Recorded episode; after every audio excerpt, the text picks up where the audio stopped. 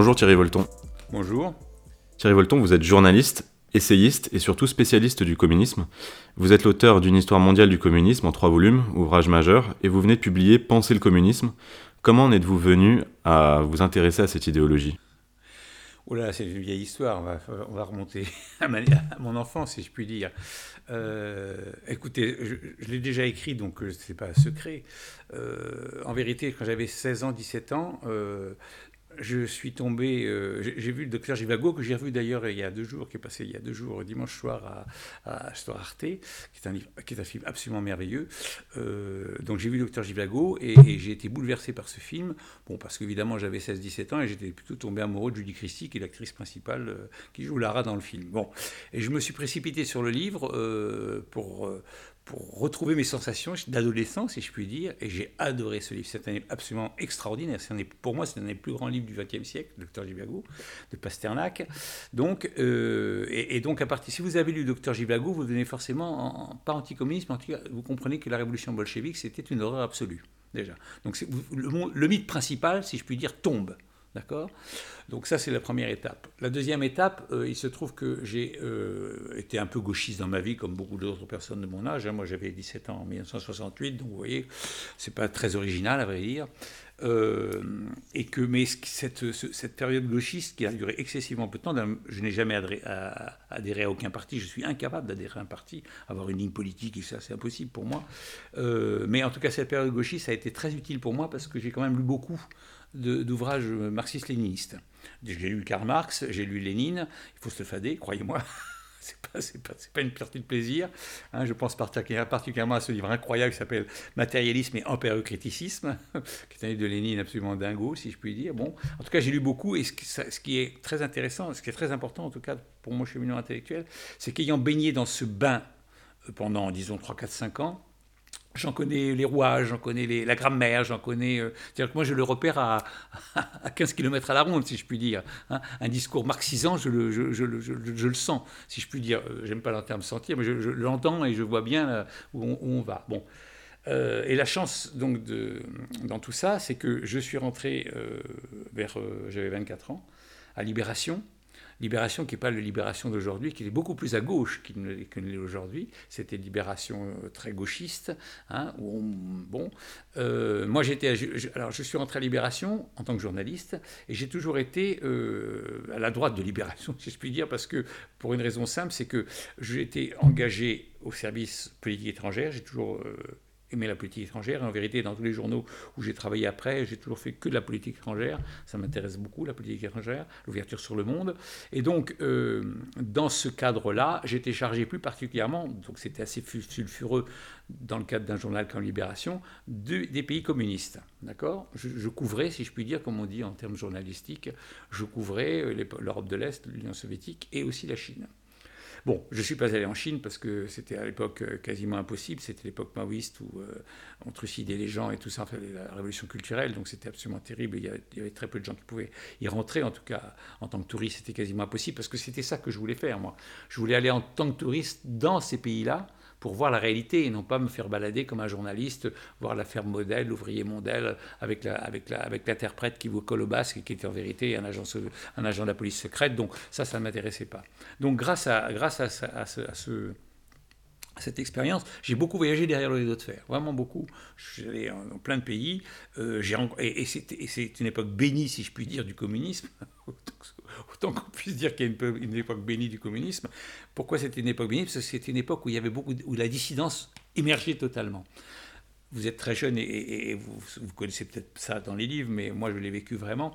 Il y a eu en 1975 ce qu'on appelle les accords d'Helsinki. Ces accords d'Helsinki entre l'Est et l'Ouest, en vérité, étaient voulus par les soviétiques pour, pour simplement que les, que les frontières dont l'Union soviétique avait, avait, dressé la ligne après la, Seconde Guerre mondiale, c'est-à-dire l'occupation en vérité des pays d'Europe centrale et orientale, soit entérinée par le monde. C'était ça en vérité l'objectif des soviétiques dans ces accords d'Helsinki, puisque c'était la reconnaissance finalement de, des frontières du, rideau de fer. Quoi.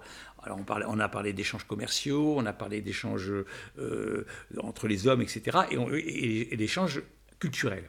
Et, si vous voulez, cette, volonté soviétique, à l'époque brejnevienne, de Brejnev, euh, de, reconnaissance des frontières, a, fait qu'ils ont signé ces accords d'Helsinki dans lesquels il était dit que les hommes et les idées pouvaient circuler librement. Et ça, les dissidents en Pologne, en Hongrie, en Tchécoslovaquie, en, Union soviétique, s'en sont emparés en disant vous avez signé ces accords, donc il faut les respecter. D'accord? Et c'était un argument formidable, et donc ça, a permis à une, émergence de, la, de, la, dissidence. Alors, je n'ai pas perdu mon fil, vous inquiétez pas. Euh, comme on a le temps, je, vais au fond des choses, si je puis dire.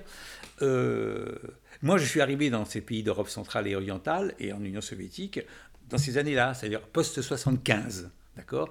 Et j'ai vraiment bourlingué, si je puis dire, entre 75 et 79.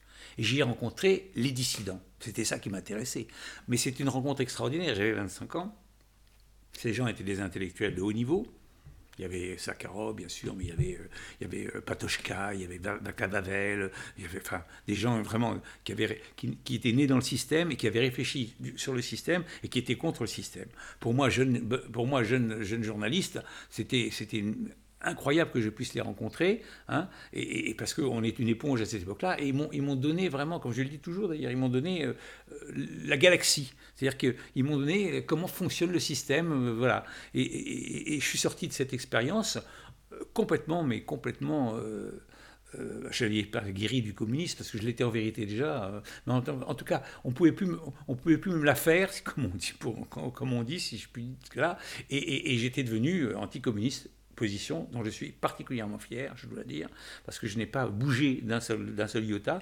Mon premier pour vous donner un exemple, le premier texte public, je ne parle pas des articles que j'avais dans Libération, euh, mais le premier texte public, c'est un, et pourtant c'était une revue de, gauche, hein, euh, c'est dans les temps modernes, Hein, qui était dirigé à l'époque non plus par Sartre parce qu'il était déjà mort, mais par Simone de Beauvoir. Donc, et j'ai fait un numéro spécial des temps modernes qui s'appelle Vivre à l'Est sur la vie quotidienne dans les pays d'Europe centrale et orientale. Et ben, mon éditorial qui s'appelle Vivre à l'Est hein, est, exactement, je l'ai relu euh, récemment, il date de 77, donc, hein, et ben, je, je n'en changerai pas une virgule.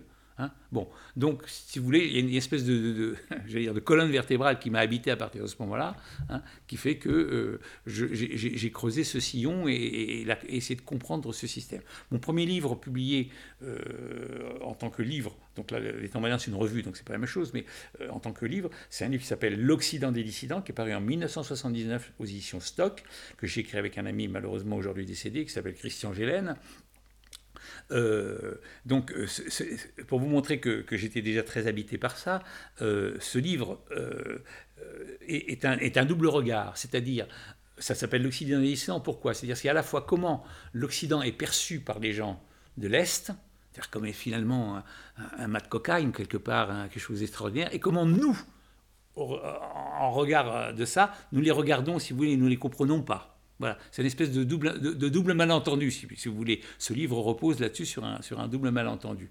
Bon, euh, et alors dans le cadre de ce livre, et c'est pas neutre non plus dans ma formation intellectuelle, si je puis dire, dans le cadre de ce livre, j'ai rencontré une jeune russe euh, qui venait d'arriver qui était arrivé quelques années auparavant en France, parce qu'elle s'était mariée à un Français qui était journaliste à l'AFP.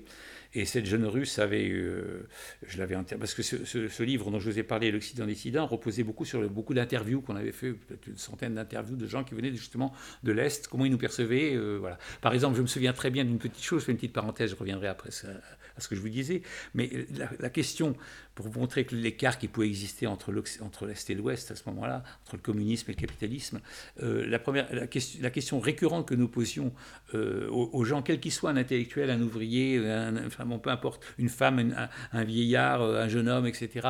Quelle est la première chose qui vous a surpris en Occident?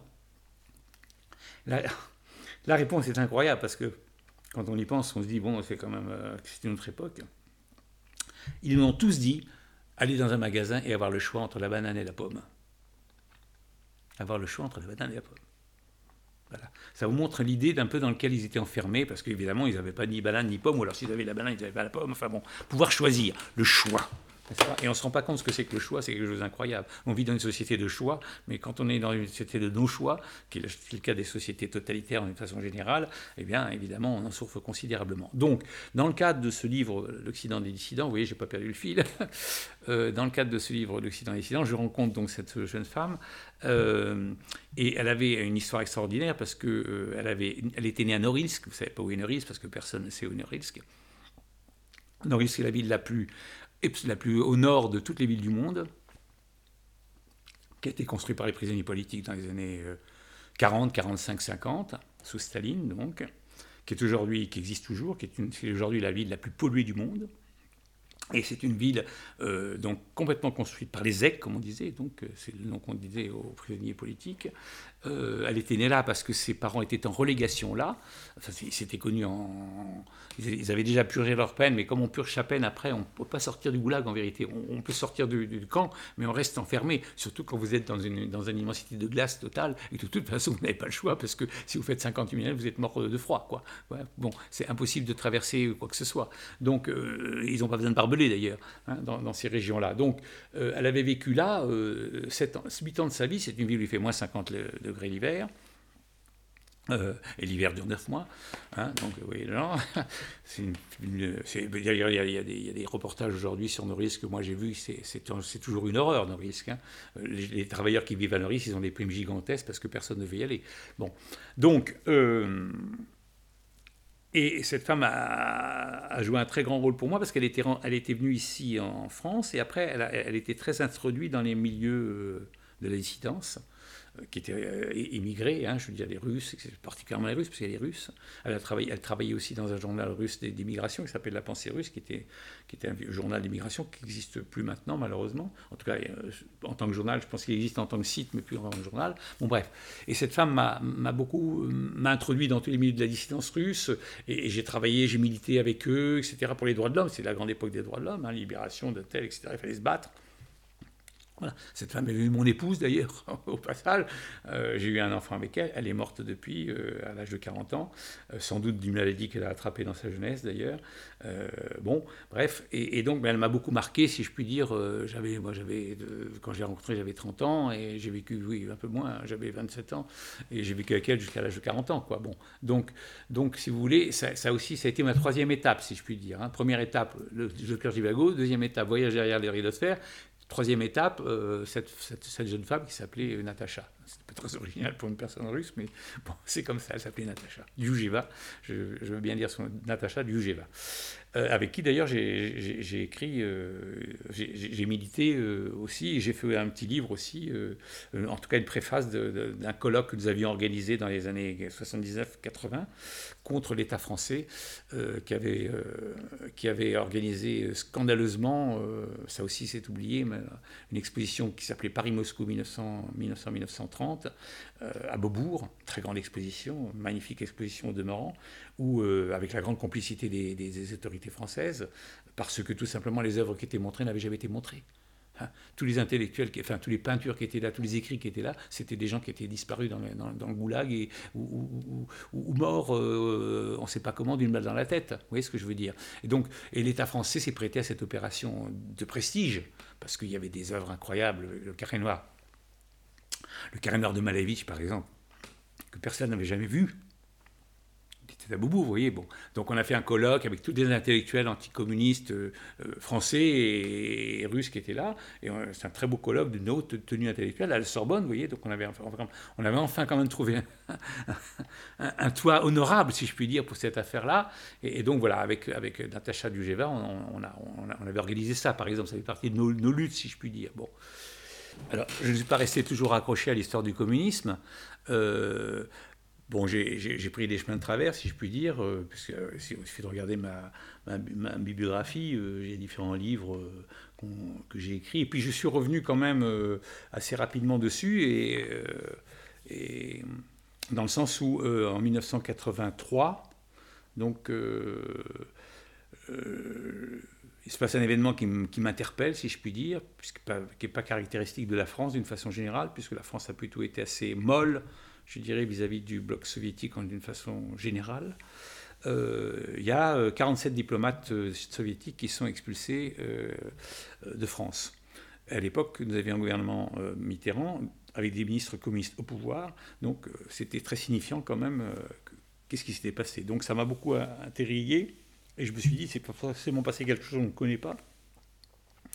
Euh, qui, est caché quoi et donc je et, de toute façon et là, ça m'a donné l'idée de faire un livre sur le KGB en France c'est-à-dire que donc sur une, pas sur une histoire mais sur l'implantation euh, des services secrets euh, de l'est bien sûr de l'Union soviétique mais aussi du, bloc de l'est en, France et, donc et, en, creusant ben, j'ai trouvé, trouvé la raison de l'expulsion des, des, 47 diplomates, puisque les Français avaient recruté euh, pas de même, mais euh, la taupe, comme on dit en termes d'espionnage, euh, s'était elle-même présentée aux Français. Farwell. Farwell. et, c'était un, événement important pour, pour les rapports Est-Ouest, parce que Farwell, qui était un, de son nom Vetrov, Vladimir, Vladimir Vetrov, il s'appelle, je parle du passé parce qu'il a été fusillé bien, par, par, le, par le KGB, une fois que, son identité a été découverte. Donc Farwell a, appartenait à la direction euh, scientifique et technique euh, du KGB, et il a fourni euh, aux Français des dizaines, des centaines de, pages de documents montrant comment les Soviétiques, à travers un gigantesque aspirateur, si je puis dire, pillaient la technologie occidentale. Je fais une petite parenthèse, les Chinois font exactement la même chose aujourd'hui. Ça n'a pas changé là-dessus. Hein.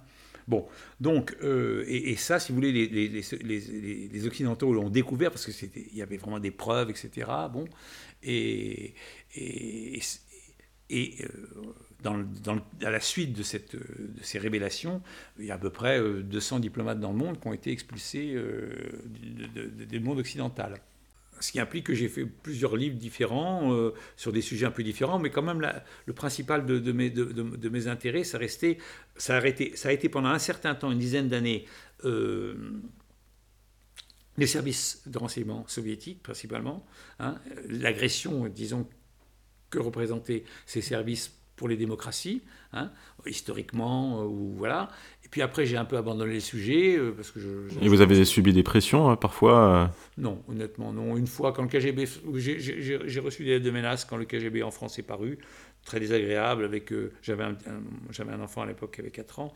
euh, du genre on va tuer ton, ton enfant, etc. J'ai porté plainte à la police française, voyez, mais ça n'a jamais débouché, et puis ça s'est arrêté là. J'ai jamais, non, j'ai reçu vraiment pression, vraiment. Enfin, j'ai, sans doute été écouté, je sais que j'ai été écouté. Euh, Monsieur Mitterrand ayant écouté plein de gens, euh, je faisais partie des gens qui étaient écoutés, puisque la liste a été, a été, a été rendue publique un jour, et elle figurait, donc je me demande ce qui, ce qui pouvait l'intéresser de ma personne. Bon, peu importe. donc, et alors, donc, maintenant arrivons, arrivons à mon œuvre maîtresse, si je puis dire, parce que j'y tiens énormément, parce que c'est ça qui, me, qui, m'a, qui, a, qui, a, changé ma vie. Bon, j'ai, donc, dès la chute de non, pas dès la chute, ça ne serait pas tout à fait. Bon, la chute du communisme, ça la chute de l'Union soviétique, ça date de 91, puisque au moment où on parle, nous, là, à l'instant T, si je puis dire, nous sommes exactement dans le 30e anniversaire de cet événement. Bon, mais pour celui qui l'écoutera dans quelques temps, ça ne sera plus le cas, mais enfin, dans ce temps-là, nous sommes au 30e anniversaire. Bon, euh, disons, dès la fin des années 90, d'abord, j'ai beaucoup voyagé en Russie à l'époque, après la chute. Euh, ça a été une expérience très très intéressante pour moi. Euh, je pense que contrairement à ce que dit M. Poutine aujourd'hui, euh, la Russie n'a jamais été aussi libre dans un bordel général, je le reconnais, dans un bordel économique, dans une catastrophe économique, je le reconnais, mais au niveau de la liberté, formidable, que dans le premier mandat de Boris Eltsine, qui va jusqu'en 95. Après, la deuxième partie du mandat, c'est autre chose, parce que les oligarques l'ont pris en main, et c'est eux qui vont devenir les maîtres de la situation. Hein. Ceux qui sont d'ailleurs encore toujours autour de Poutine, hein, soyons clairs. Bon, mais c'était une période extraordinaire parce que euh, d'ouverture. Là, j'ai pu, pu, pu avoir accès à des archives formidables, diplomatiques. J'en ai écrit un livre d'ailleurs qui s'appelle La France sous influence, dans lequel je montre comment la diplomatie soviétique a réussi pendant une trentaine d'années, du 45 disons à, à, 80, oui c'est ça, donc plutôt une quarantaine d'années, comment elle a, circon, elle a nu euh, les diplomates, les journalistes, les hommes politiques, etc. C'est très intéressant. C'est un livre qui raconte la coulisse, euh, la coulisse des relations franco-soviétiques du côté des soviétiques et comment ils nous voient, les grands journalistes, les grands hommes politiques que, l'on estime encore de nos jours et qui étaient en vérité, ça vous faisait rouler dans la farine euh, par, par les soviétiques. Bon, donc c'était une période intéressante. Et pour vous donner une petite anecdote, pour vous, qui, est très amusante, ce qui moi en tout cas m'a beaucoup amusé, si je puis dire, sur le moment, quand je suis arrivé en Union soviétique, en Russie, pardon, excusez-moi, quand je suis arrivé en Russie, donc après la chute, c'est-à-dire j'ai dû y aller, la chute c'était donc euh, la chute définitive, ça a été donc le, 25, le 26 décembre 1991. Je suis arrivé en février 92 euh, avec bien l'intention d'aller aux archives. Et je me suis dit, je vais aller voir les archives du KGB. Après tout, ils disent que, ça allait être ouvert. C'était une des promesses. Hein. Nous allons ouvrir. Euh, euh, je suis allé au KGB, donc je raconte l'anecdote parce qu'elle est, elle est, fameuse. Donc à la Loubianka, qui est le bâtiment qui existe toujours, qui est toujours celui aujourd'hui du FSB, n'est-ce pas? C'est en plein centre de Moscou, juste à côté de la place rouge. Hein. Et j'ai sonné à la porte, parce qu'il y a une petite porte. Je fais une petite parenthèse, c'est le bâtiment, la Lubyanka, c'est depuis l'origine, grosso modo, euh, du communisme que, c'est le siège de, la police euh, politique. Euh, aucun soviétique à l'époque, même brejnevienne encore, n'osait prendre ce trottoir. Hein. Donc on faisait un grand détour quand on était un russe, on faisait un grand détour euh, pour, pour, ne pas être près de cette maison diabolique, si je puis dire, où il y a beaucoup de gens qui ont été torturés, beaucoup de gens qui ont reçu des balles dans la tête, etc. etc. Bon, bref, moi, petit français, j'arrive à Moscou, je vais à la porte qui n'est pas la porte principale, mais c'est une petite porte de, là, je sonne il y a un mec qui m'ouvre, hein, euh, un garde, et je lui dis voilà, euh, j'avais une interprète avec moi, je ne parle pas russe, euh, je dis voilà, je me présente, je voudrais avoir accès aux archives. Ouh là là, restez là. Dix minutes après, on vient, on, ouvre la porte à nouveau. Euh, je suis suivi par, un autre personnage qui parle français, qui me dit Monsieur, rentrez, etc. Et moi, je suis dans une salle normale la soviétique avec la longue table. Avec la longue table, il y en a des dizaines comme ça. Même aujourd'hui, c'est toujours la même chose. C'est le style russe à la limite, on pourrait dire, enfin soviéto-russe, disons, disons. Bon, bref. Et cet homme me dit bon, je me présente. Je dis voilà, je m'appelle Thierry Walton. Mais Monsieur Walton, on vous connaît très bien, me dit-il. Ah, alors moi, je dis oh comment? Mais oui, monsieur, le KGB en France. Vous savez Et alors c'est là qu'il me dit une chose absolument incroyable, mais c'est incroyable quand on y pense. Il me dit, vous savez, ce livre, eh ben, nous l'avons traduit en trois exemplaires. Un pour le comité central, un pour nous et un pour les archives d'État. J'étais pas fier, j'étais fier. Bon, inutile de vous dire que j'ai jamais eu la moindre archive du KGB, soyons clairs. Hein bon, d'ailleurs, en vérité, il n'y a jamais eu d'archives du KGB qui ont été ouvertes. En tout cas, les seules archives qui ont été ouvertes sont les archives de la répression. Elles le sont beaucoup moins maintenant, elles sont quasiment fermées d'ailleurs. Elles sont fermées en vérité aujourd'hui maintenant.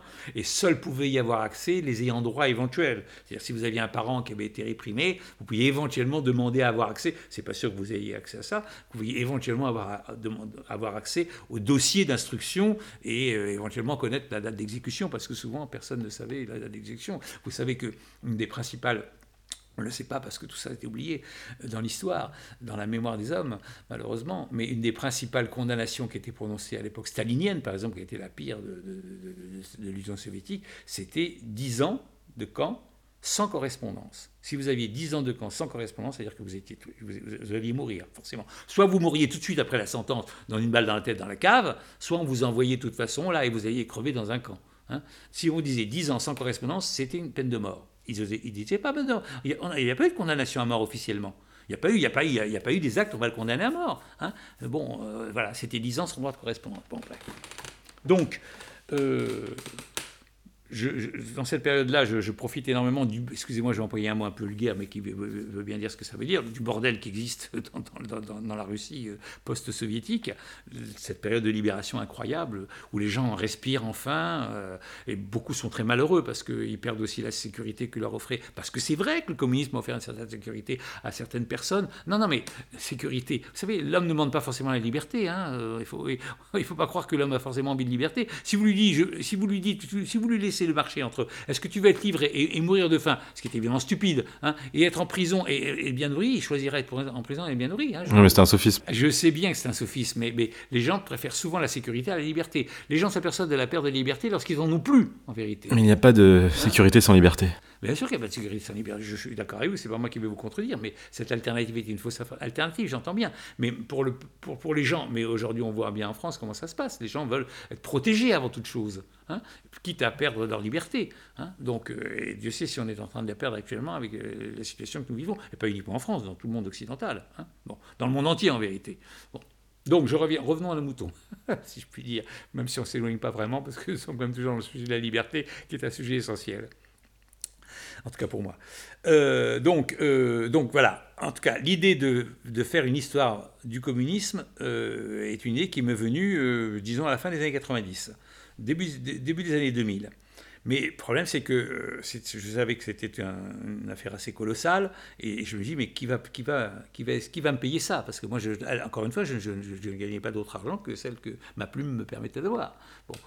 Euh, alors j'ai pensé à plein, plein de possibilités, euh, des fondations, aucune n'a accepté.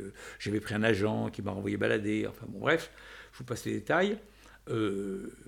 Et, donc tout ça a duré beaucoup de temps, hein, 3, 4, 5 ans, parce qu'entre-temps, je ne pouvais pas me consacrer qu'à ça. il fallait que, je, mange, si je puis dire. En tout cas, je gagne de l'argent, donc j'ai continué à écrire d'autres livres. Hein. Bon.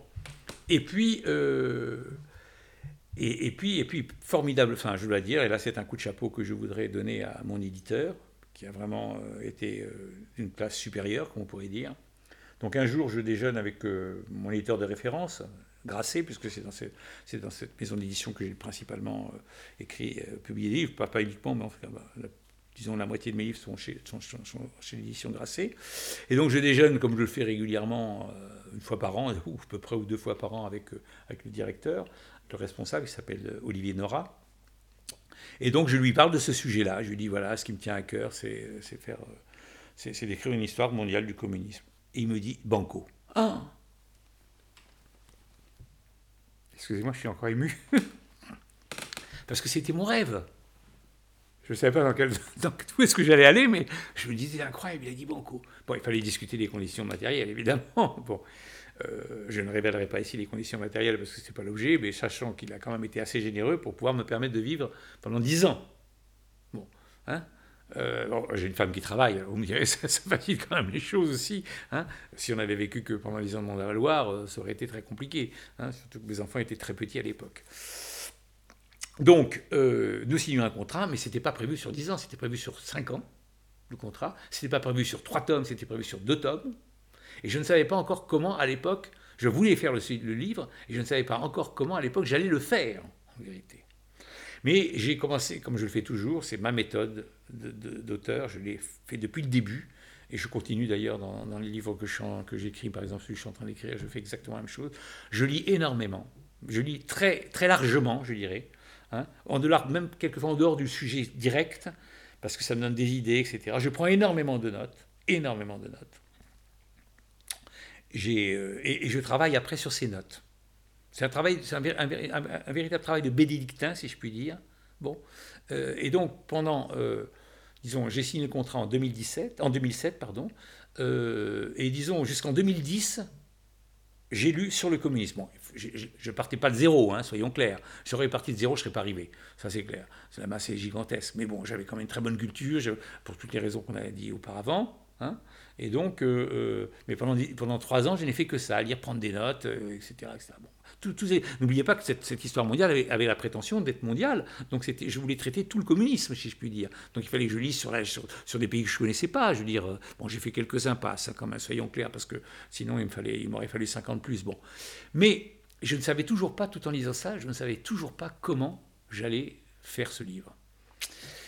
Alors je, voulais, mon idée c'était, c'est ça, c'est très important que, cette ligne de conduite était la suivante. Je voulais montrer que le communisme, dans travers cette histoire, euh, a été partout le même.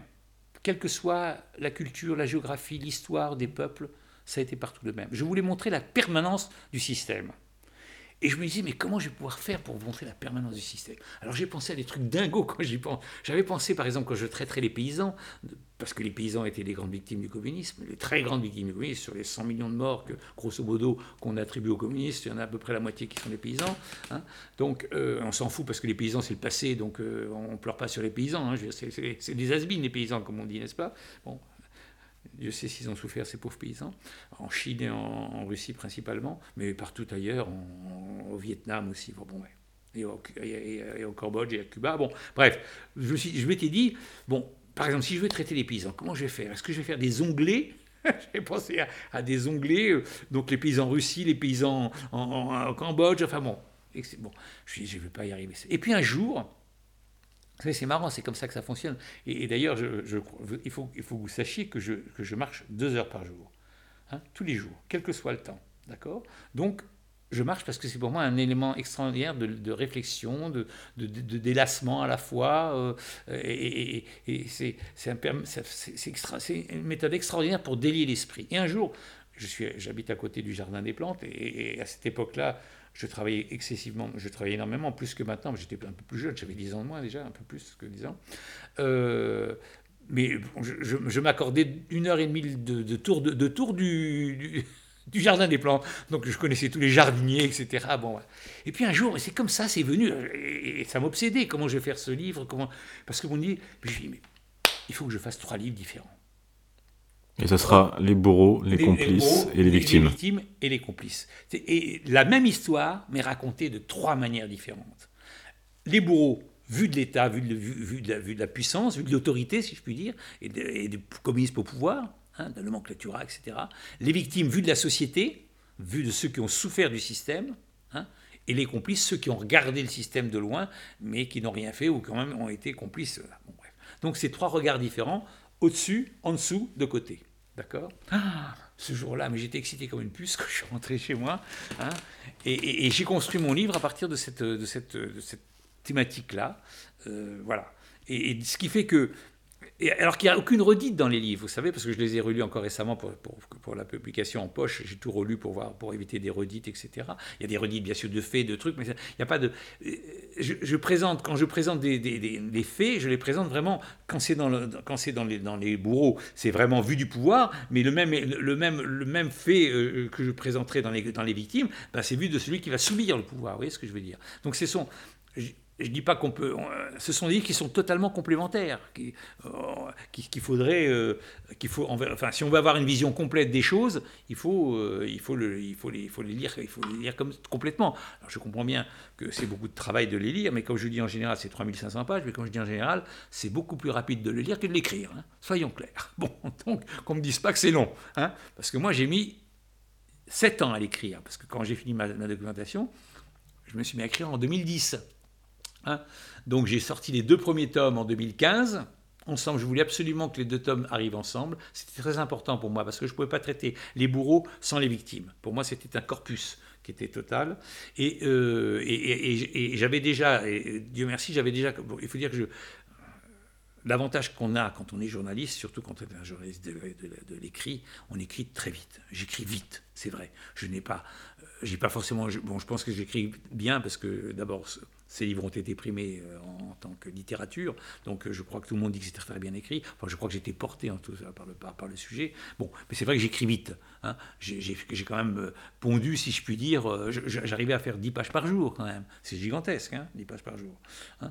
Alors, ça ne veut, pas dire qu'elles étaient bonnes toutes, mais après, une fois que c'est très intéressant quand on écrit, parce que le premier jet, ça vous permet de d'étaler vos idées. C'est ça qui est très important. Il faut sortir vos idées, même si elles sont mal écrites, même si c'est faux. Il faut les sortir. Et après, ce n'est plus qu'une question de bien les mettre en barre, de bien les, peaufiner, de, peaufiner le style, etc. etc. C'est beaucoup plus agréable, si je puis dire. Le plus, le plus, le plus difficile, c'est de sortir ses idées. Hein. Et c'est une souffrance toujours. Hein. J'ai beau avoir écrit des milliers et des milliers de pages, à chaque, à chaque fois que j'écris un livre, je souffre. Soyons clairs. Et je pense que tous les écrivains souffrent en vérité. Parce que c'est pas naturel, quelquefois, de, sortir comme ça par écrit tout ce que vous avez dans votre tête. Bon. Donc, euh, j'ai donc mis cinq ans à écrire les deux premiers tomes, euh, et, le dernier tome, j'ai mis deux ans à, l'écrire. Bon, donc, euh, ces livres ont, rencontré euh, pas tout à fait le succès que j'aurais souhaité qu'ils rencontrent au niveau du grand public, je dois dire, malheureusement, mais comme c'est un livre d'histoire qui ne bouge pas, il a la vie devant lui. Hein. Et qu'est-ce qu'on attend quand on écrit un, ouvrage pareil De la reconnaissance De rester dans l'histoire Non, non. Rien la pédagogie?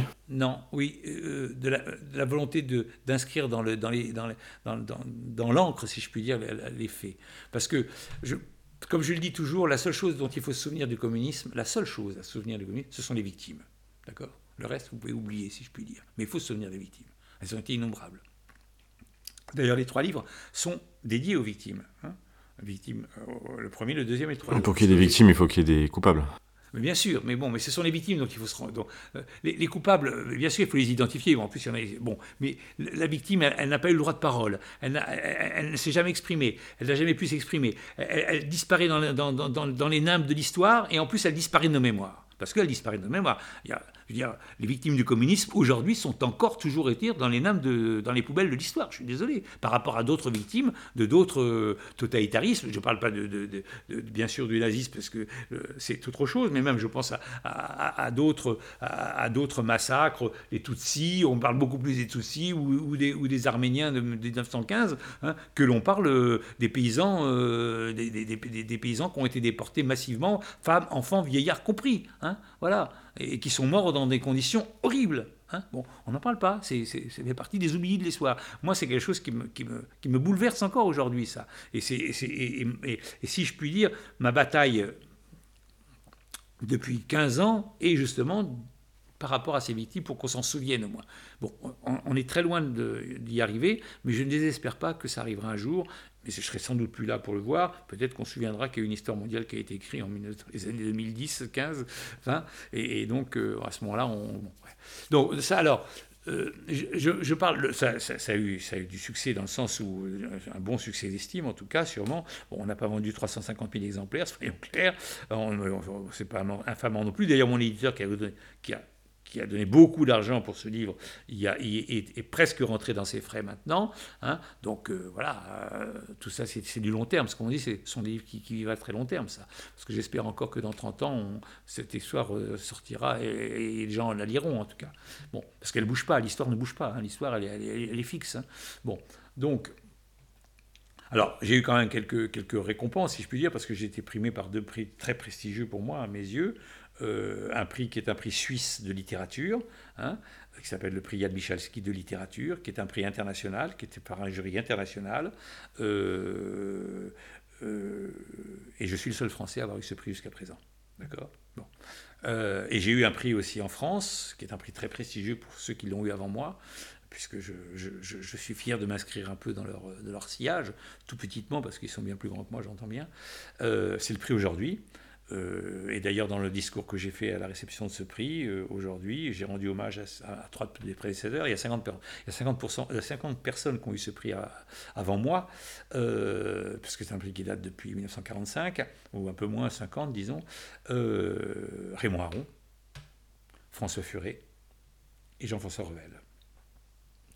Bon, j'estime que me plaçant dans ce, dans ce, derrière ce tiercé, si je puis dire, je suis pas si mal loti et je suis même fier d'en être. Voilà, bon, bref, ça, ce sont des récompenses, si vous voulez, euh, honorifiques, mais c'est très important, les récompenses. Bon, même s'il y a de l'argent derrière, parce que je ne vous cache pas qu'il y a de l'argent derrière, ce que parce que le, prix aujourd'hui est très très bien doté, tout le monde le sait, puisque c'est euh, Pinot qui, qui finance derrière, ce prix, et voilà, donc tant mieux, hein, je veux dire.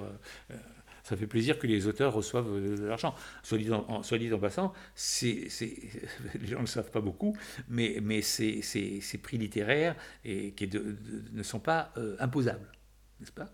Donc euh, ça fait plaisir d'échapper au, fisc aussi. J'espère que monsieur le fisc ne m'embêtera pas après avoir dit ça, mais c'est vrai, de toute façon. Bon.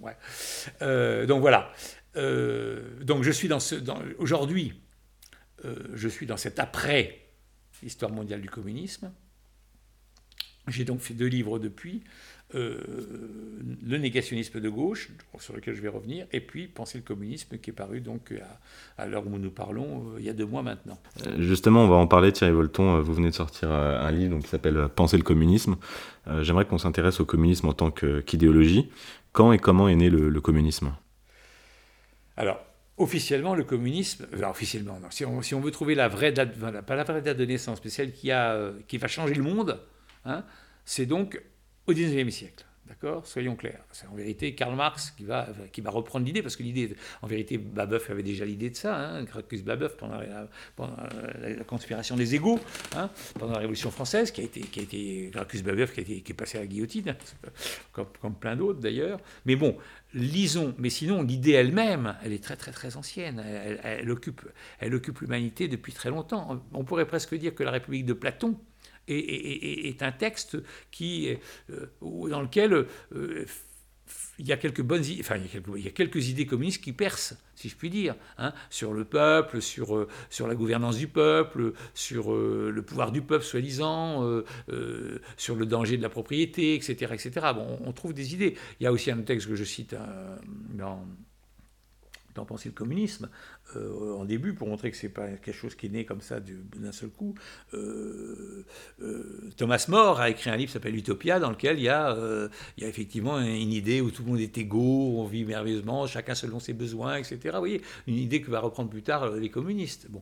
Donc là-dessus, si je puis dire, on peut dire que c'est une vieille idée qui repose sur un tropisme aussi vieux que l'humanité, qui est le tropisme égalitaire. Hein. D'accord? C'est aussi l'homme a toujours pensé qu'il enfin, a toujours ce tropisme égalitaire habite l'homme. On a, je pourrais dire que la jalousie par rapport à celui qui possède que je ne possède pas, elle, date de la guerre du feu. Hein. celui qui avait le feu, on était jaloux de celui qui avait le feu, donc il fallait lui piquer le feu. Hein. bon, voilà. Donc c'est quelque chose qui est, récurrent chez les hommes. Hein. envier l'autre. Euh, euh, donc quand on l'envie, on veut le tuer, ou, au pire, on, veut qu'il soit comme nous, c'est-à-dire le rabaisser à nous.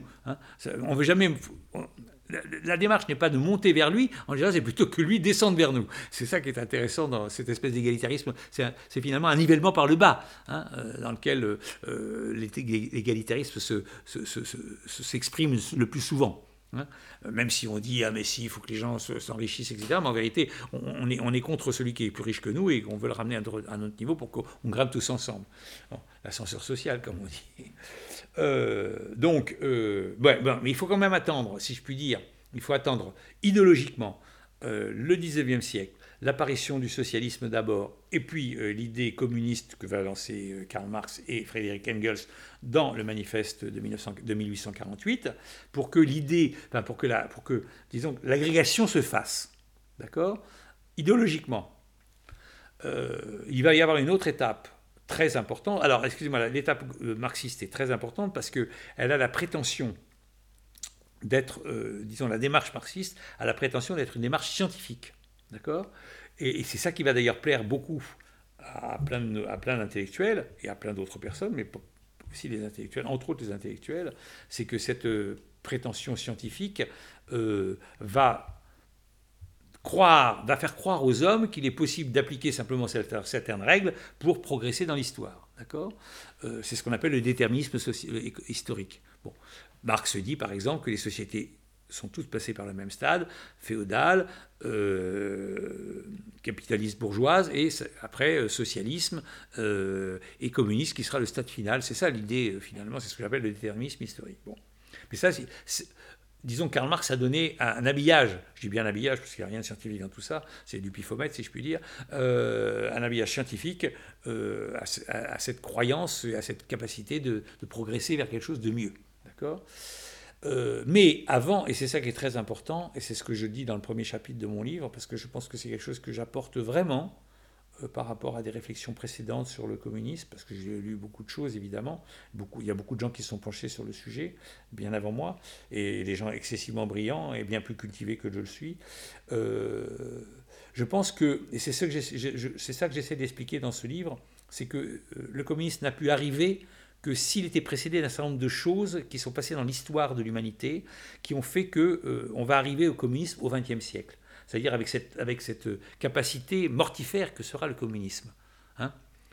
Alors, très brièvement, parce qu'on ne va pas résumer le livre, mais il y a à la fois la disparition, la, mort de Dieu, pour faire très simple, hein, se débarrasser du pouvoir divin, hein, et, faire en sorte que ce soit l'homme qui prenne en charge euh, sa destinée, ça sera le rôle des Lumières, si je puis dire, grosso modo, hein, la, révélation que l'homme ne dépend pas d'un Dieu qui, décide de sa vie, mais qu'il doit prendre son, destin en main, si je son autonomie. Son autonomie. par rapport à Dieu et, bien sûr par rapport au pouvoir royal qui n'est que le représentant souvent de Dieu. Bon, ça c'est la première chose. La Révolution française avec l'apparition euh, de la nation, de l'État-nation, et de l'état de, la nation et de souveraineté nationale, l'idée de souveraineté nationale. Donc ça veut dire que euh, le peuple fait son entrée dans l'histoire, au moment de la Révolution française, il n'existait pas avant, auparavant, il n'existait Je ne dis pas qu'il existait, il existait bien sûr, mais il n'avait pas de pouvoir, si je puis dire. Alors je ne dis pas que la Révolution française, c'est le pouvoir du peuple, je ne dis pas ça, parce qu'en vérité, le, peuple, il, va être dirigé évidemment par, des Jacobins, par des Girondins, par, d'autres personnes, par des Robespierre, Danton, etc. Hein. Mais de fait, c'est quand même lui qui va rentrer dans l'histoire, et c'est en son nom c'est ça qui est important. C'est en son nom que l'histoire va se faire, en tout cas que le pouvoir va, exister. Bon, donc l'entrée du peuple dans l'histoire, la nation pour encadrer le peuple, la l'État, la création de l'État de souveraineté nationale, ce qui donne, et c'est ça qui est très important, parce que euh, pour la suite des opérations, si je puis dire, qui va donner à l'État, disons, une justification qu'il n'avait jamais eue. Avant, l'État, c'était un État de droit divin quelque part. L'État va devenir l'État de souveraineté nationale. C'est-à-dire qu'il va représenter, il va être, c'est comme, comme ça que c'est perçu, j'entends bien, il va être, il va être, il va être, oui, il va être représenté, disons-le, euh, théoriquement, comme, comme l'expression populaire, d'accord? Comme l'expression du peuple. Hein. c'est le peuple qui, est rassemblé par l'État et, c'est le peuple qui est, l'État. Il y a une confusion, entre le peuple et l'État. Donc cette, idée de souveraineté, nationale, de, souveraineté est très très importante parce que euh, elle, va, être reprise quelque part euh, par les communistes avec l'idée de dictature du prolétariat. Euh, évidemment, ils, ils, choisiront dans le peuple ce qui les intéresse, mais ça sera à peu près grosso la même chose. L'État est l'expression de la dictature du prolétariat. Bon. Mais ce qui est très important, il fallait encore que euh, le peuple soit euh, dressé, si je puis dire. Je sais que ça va faire dresser beaucoup d'oreilles euh, de vos, de, vos, futurs auditeurs, mais je le pense fondamentalement. Donc il fallait que l'État dresse, si je puis dire, le peuple. Et c'est là où la nation va jouer un très grand rôle parce qu'il va encadrer le peuple. Et c'est là où les guerres vont jouer un rôle principal parce que la guerre ne devient plus une affaire personnelle entre des, entre des, chevaliers ou, le roi et quelques-uns avec des mercenaires qui étaient payés à l'époque. La guerre va devenir une guerre nationale. D'accord? Et cette guerre nationale va, va, va, va, comment dire, va, se répandre grâce ou à cause plus exactement de notre cher Napoléon, hein, euh, va se répandre et, on, va tomber dans les guerres nationales. Les guerres nationales, c'est-à-dire que le conscrit va, va, va, être mobilisé pour défendre la nation, qui est une entité supérieure à lui, n'est-ce pas? Mourir pour la patrie.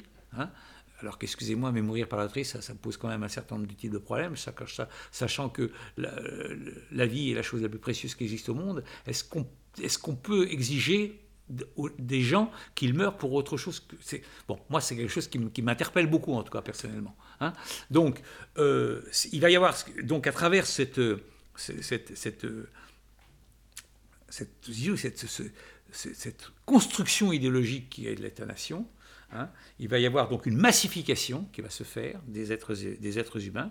Hein, et cette massification va particulièrement euh, euh, se concrétiser dans les guerres nationales qui vont, euh, qui vont, qui vont, qui vont éclater très vite, euh, un peu partout dans le monde d'ailleurs, parce que ça SM, hein, et particulièrement évidemment avec la guerre de 14-18, soyons clairs, c'est le massacre absolu de la guerre de 14-18, l'absurdité totale de la guerre de 14-18. Je dis bien l'absurdité totale parce qu'il y a des millions de personnes qui vont mourir pour des idéaux qui sont très très discutables, soyons clairs. Hein.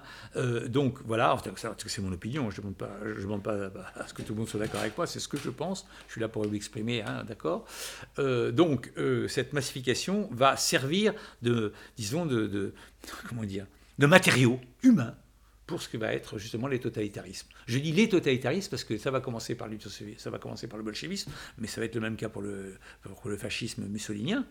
Je prends les ordres chronologiques là, et ça sera le même cas évidemment pour le nazisme euh, quelques années plus tard, hein, une quinzaine d'années plus tard, à partir de 1933. Bon, euh, tout ça, ce sont des, étapes absolument nécessaires pour qu'on comprenne pourquoi on arrive à l'éclosion à l'explosion communiste du XXe siècle, avec bien sûr en ligne de force qui va particulièrement porté tout ça, l'idée que l'histoire peut être scientifisée, si je puis dire, ou scientifique, avec ce déterminisme historique.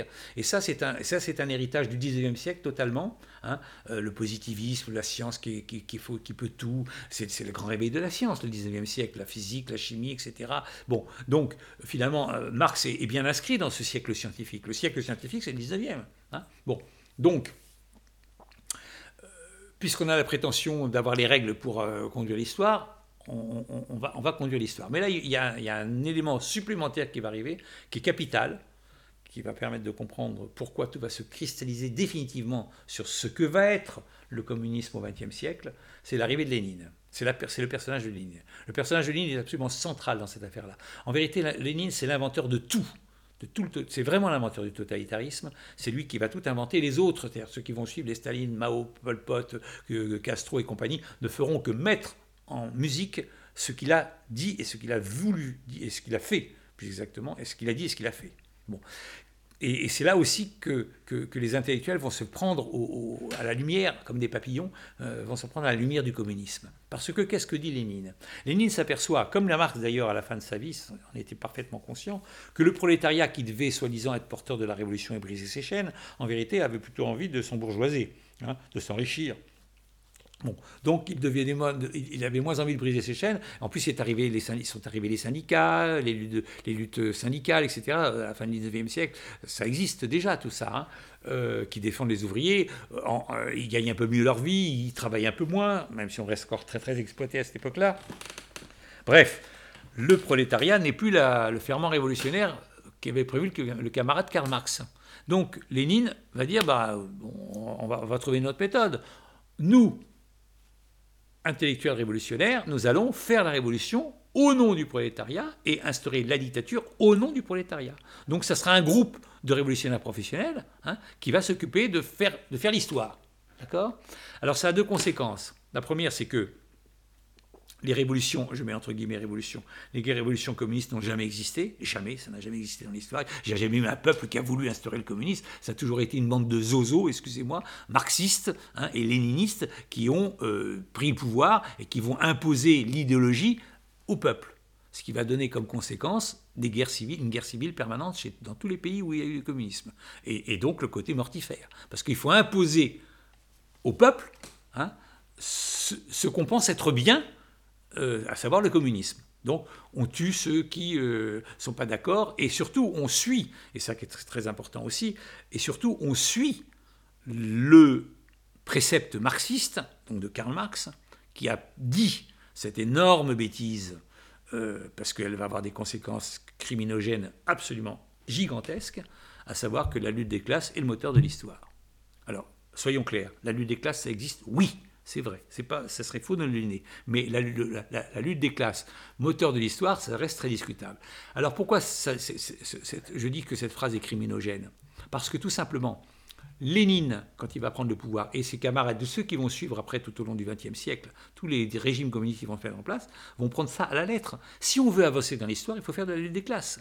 La lutte des classes, c'est le carburant de l'histoire, d'accord? Donc, il faut qu'on trouve, qu'on active la lutte des classes. Donc, et la, classe devient à géométrie totalement variable, au choix du pouvoir. Un jour, ce seront les bourgeois, une autre fois, ce sera les paysans, troisième, les intellectuels, des membres du parti si nécessaire, etc. etc. Voilà. Donc ce qui fait que cette énorme roue rouge, comme dirait euh, Solzhenitsyn, cette énorme roue rouge, hein, donc cette lutte des classes qui doit être le moteur de l'histoire, ce que j'appelle la roue rouge, eh ben, va écraser absolument tout le monde. Enfin tout le monde, pas tout le monde, parce qu'il y en a qui s'en sortent quand même. Hein, la nomenclatura et, et, d'autres personnes aussi, bah forcément, il y a quand même une partie du peuple qui reste vivant, ceux qui sont les plus dociles et qui acceptent la chose. En tout cas, bon, cette roue rouge va être un gigantesque euh, rouleau compresseur qui va écraser les gens. Et alors, la deuxième conséquence de ça, de cette pensée léniniste, à savoir que les révolutionnaires professionnels vont faire la révolution à la place du peuple, eh ben, c'est évidemment l'attirance des intellectuels pour la, chose. Pourquoi?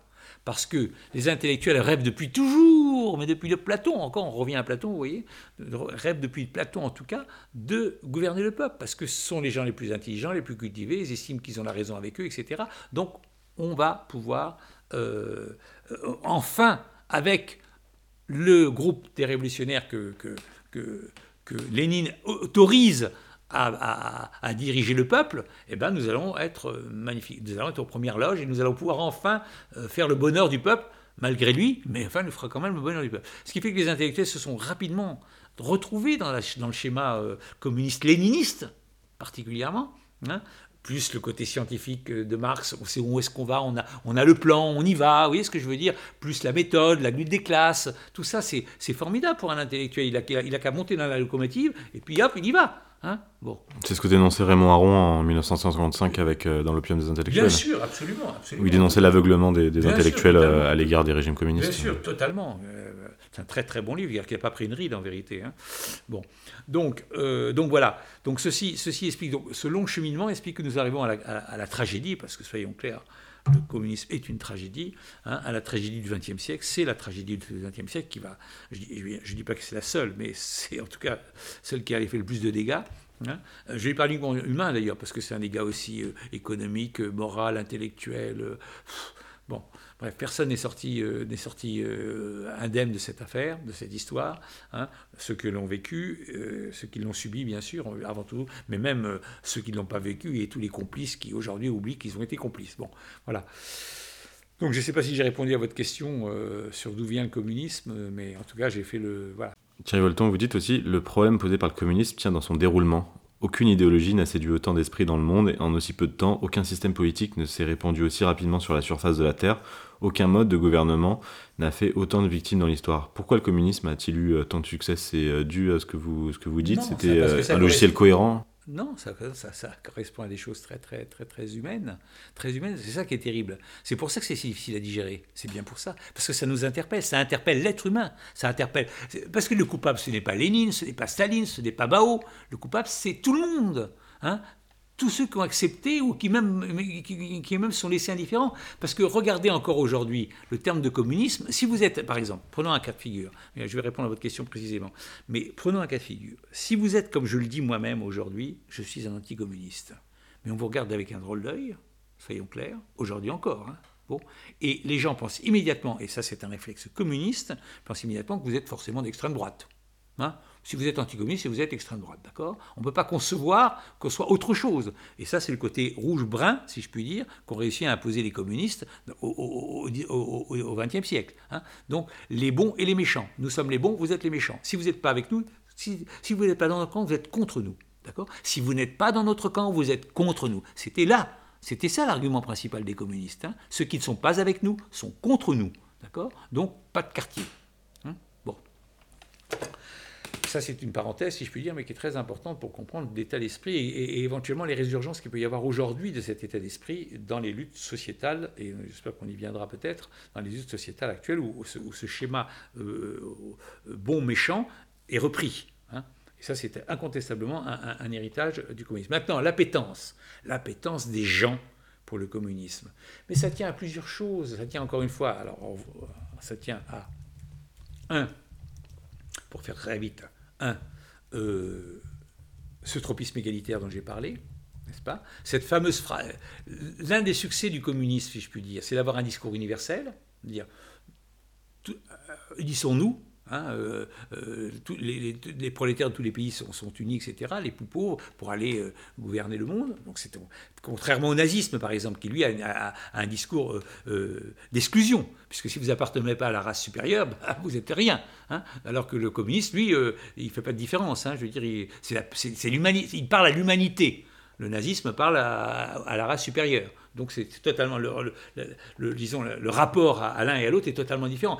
Donc il est très facile de diaboliser le nazisme et très difficile de diaboliser le communisme de ce côté-là, parce que ça, bon, bref.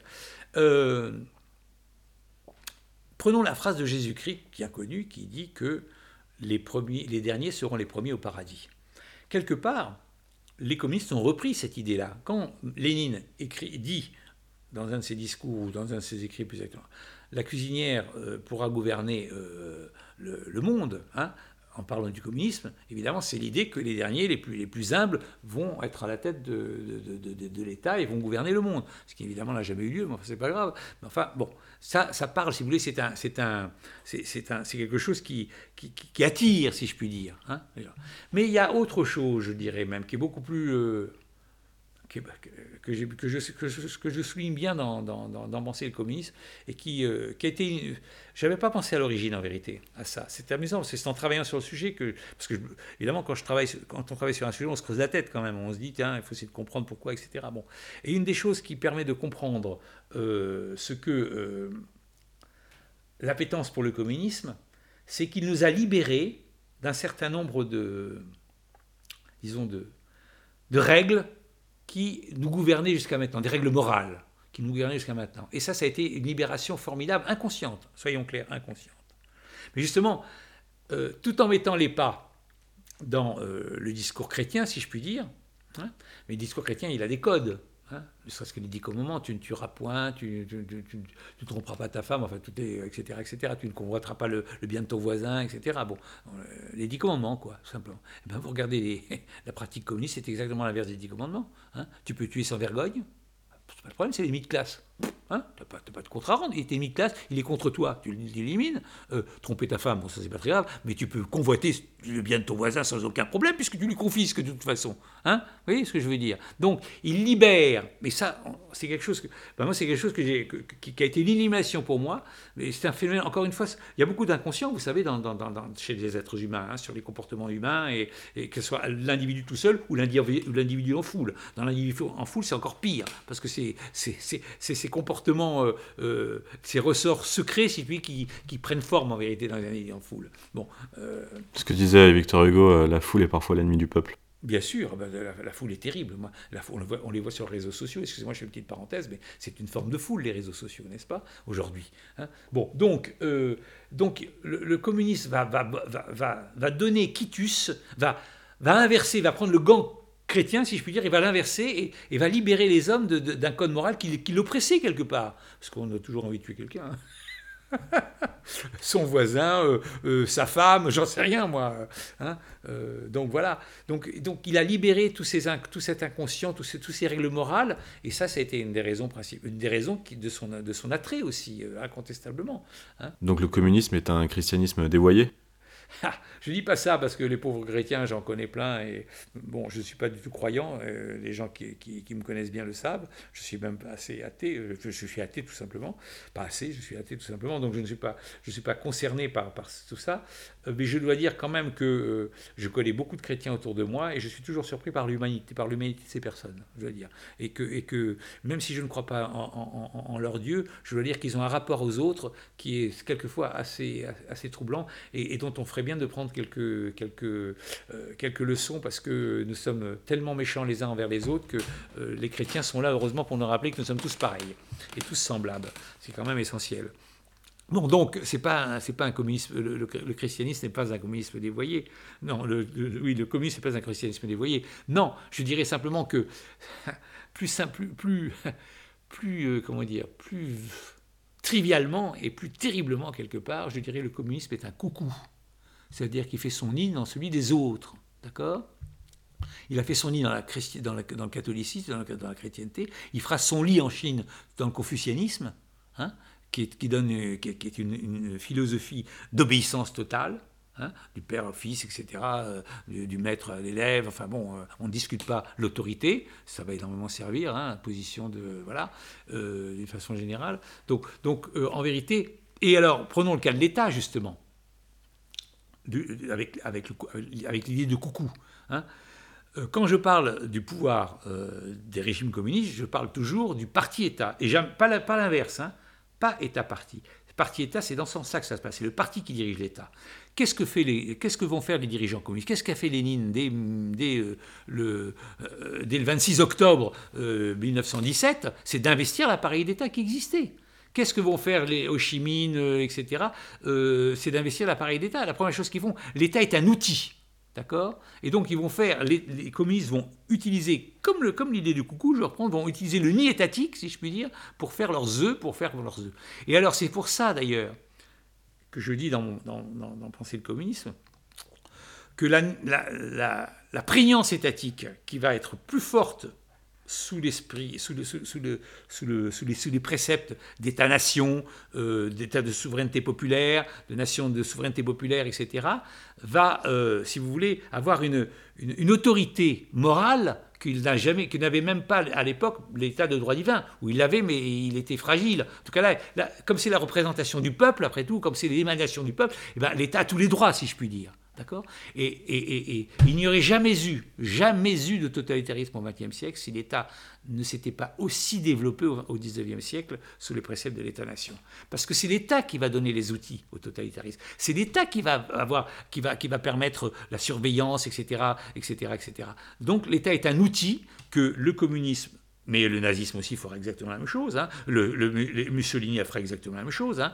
Que, que, tous les, que tous les idéologies totalitaires investissent pour se servir, pour, pour, pour, pour, pour écraser, si je puis dire, et pour imposer euh, leur idéologie. Voilà. Donc l'État totalitaire, c'est, euh, dans, dans, le terme État totalitaire, c'est l'État qui prime. Je dis parti État, mais je dis État totalitaire, je ne dis pas totalitarisme étatique. Vous voyez ce que je veux dire hein Voilà. Donc pour vous, la solution, ça serait quoi? Ça serait une, euh, une société apolitique? Ah non, j'ai jamais dit ça, au contraire, moi j'adore la politique, je suis baigné dedans, depuis, depuis l'âge de 15 ans, j'adore la politique, je lis les journaux, je suis passionné de politique. Moi, chose que je fais le matin. Une société sans État alors Ah, ça peut-être. Euh, c'est ça que je voulais dire.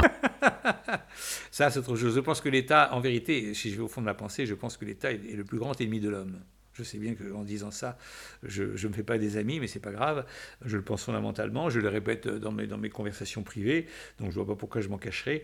Parce que je pense que l'État fait tellement, tellement, tellement de. Il a tellement disposé des. Moi, je, je parle du principe, tout simplement. Excusez-moi, pour être clair dans ce que je veux dire. Je pense que la chose la plus importante qui existe, c'est l'homme.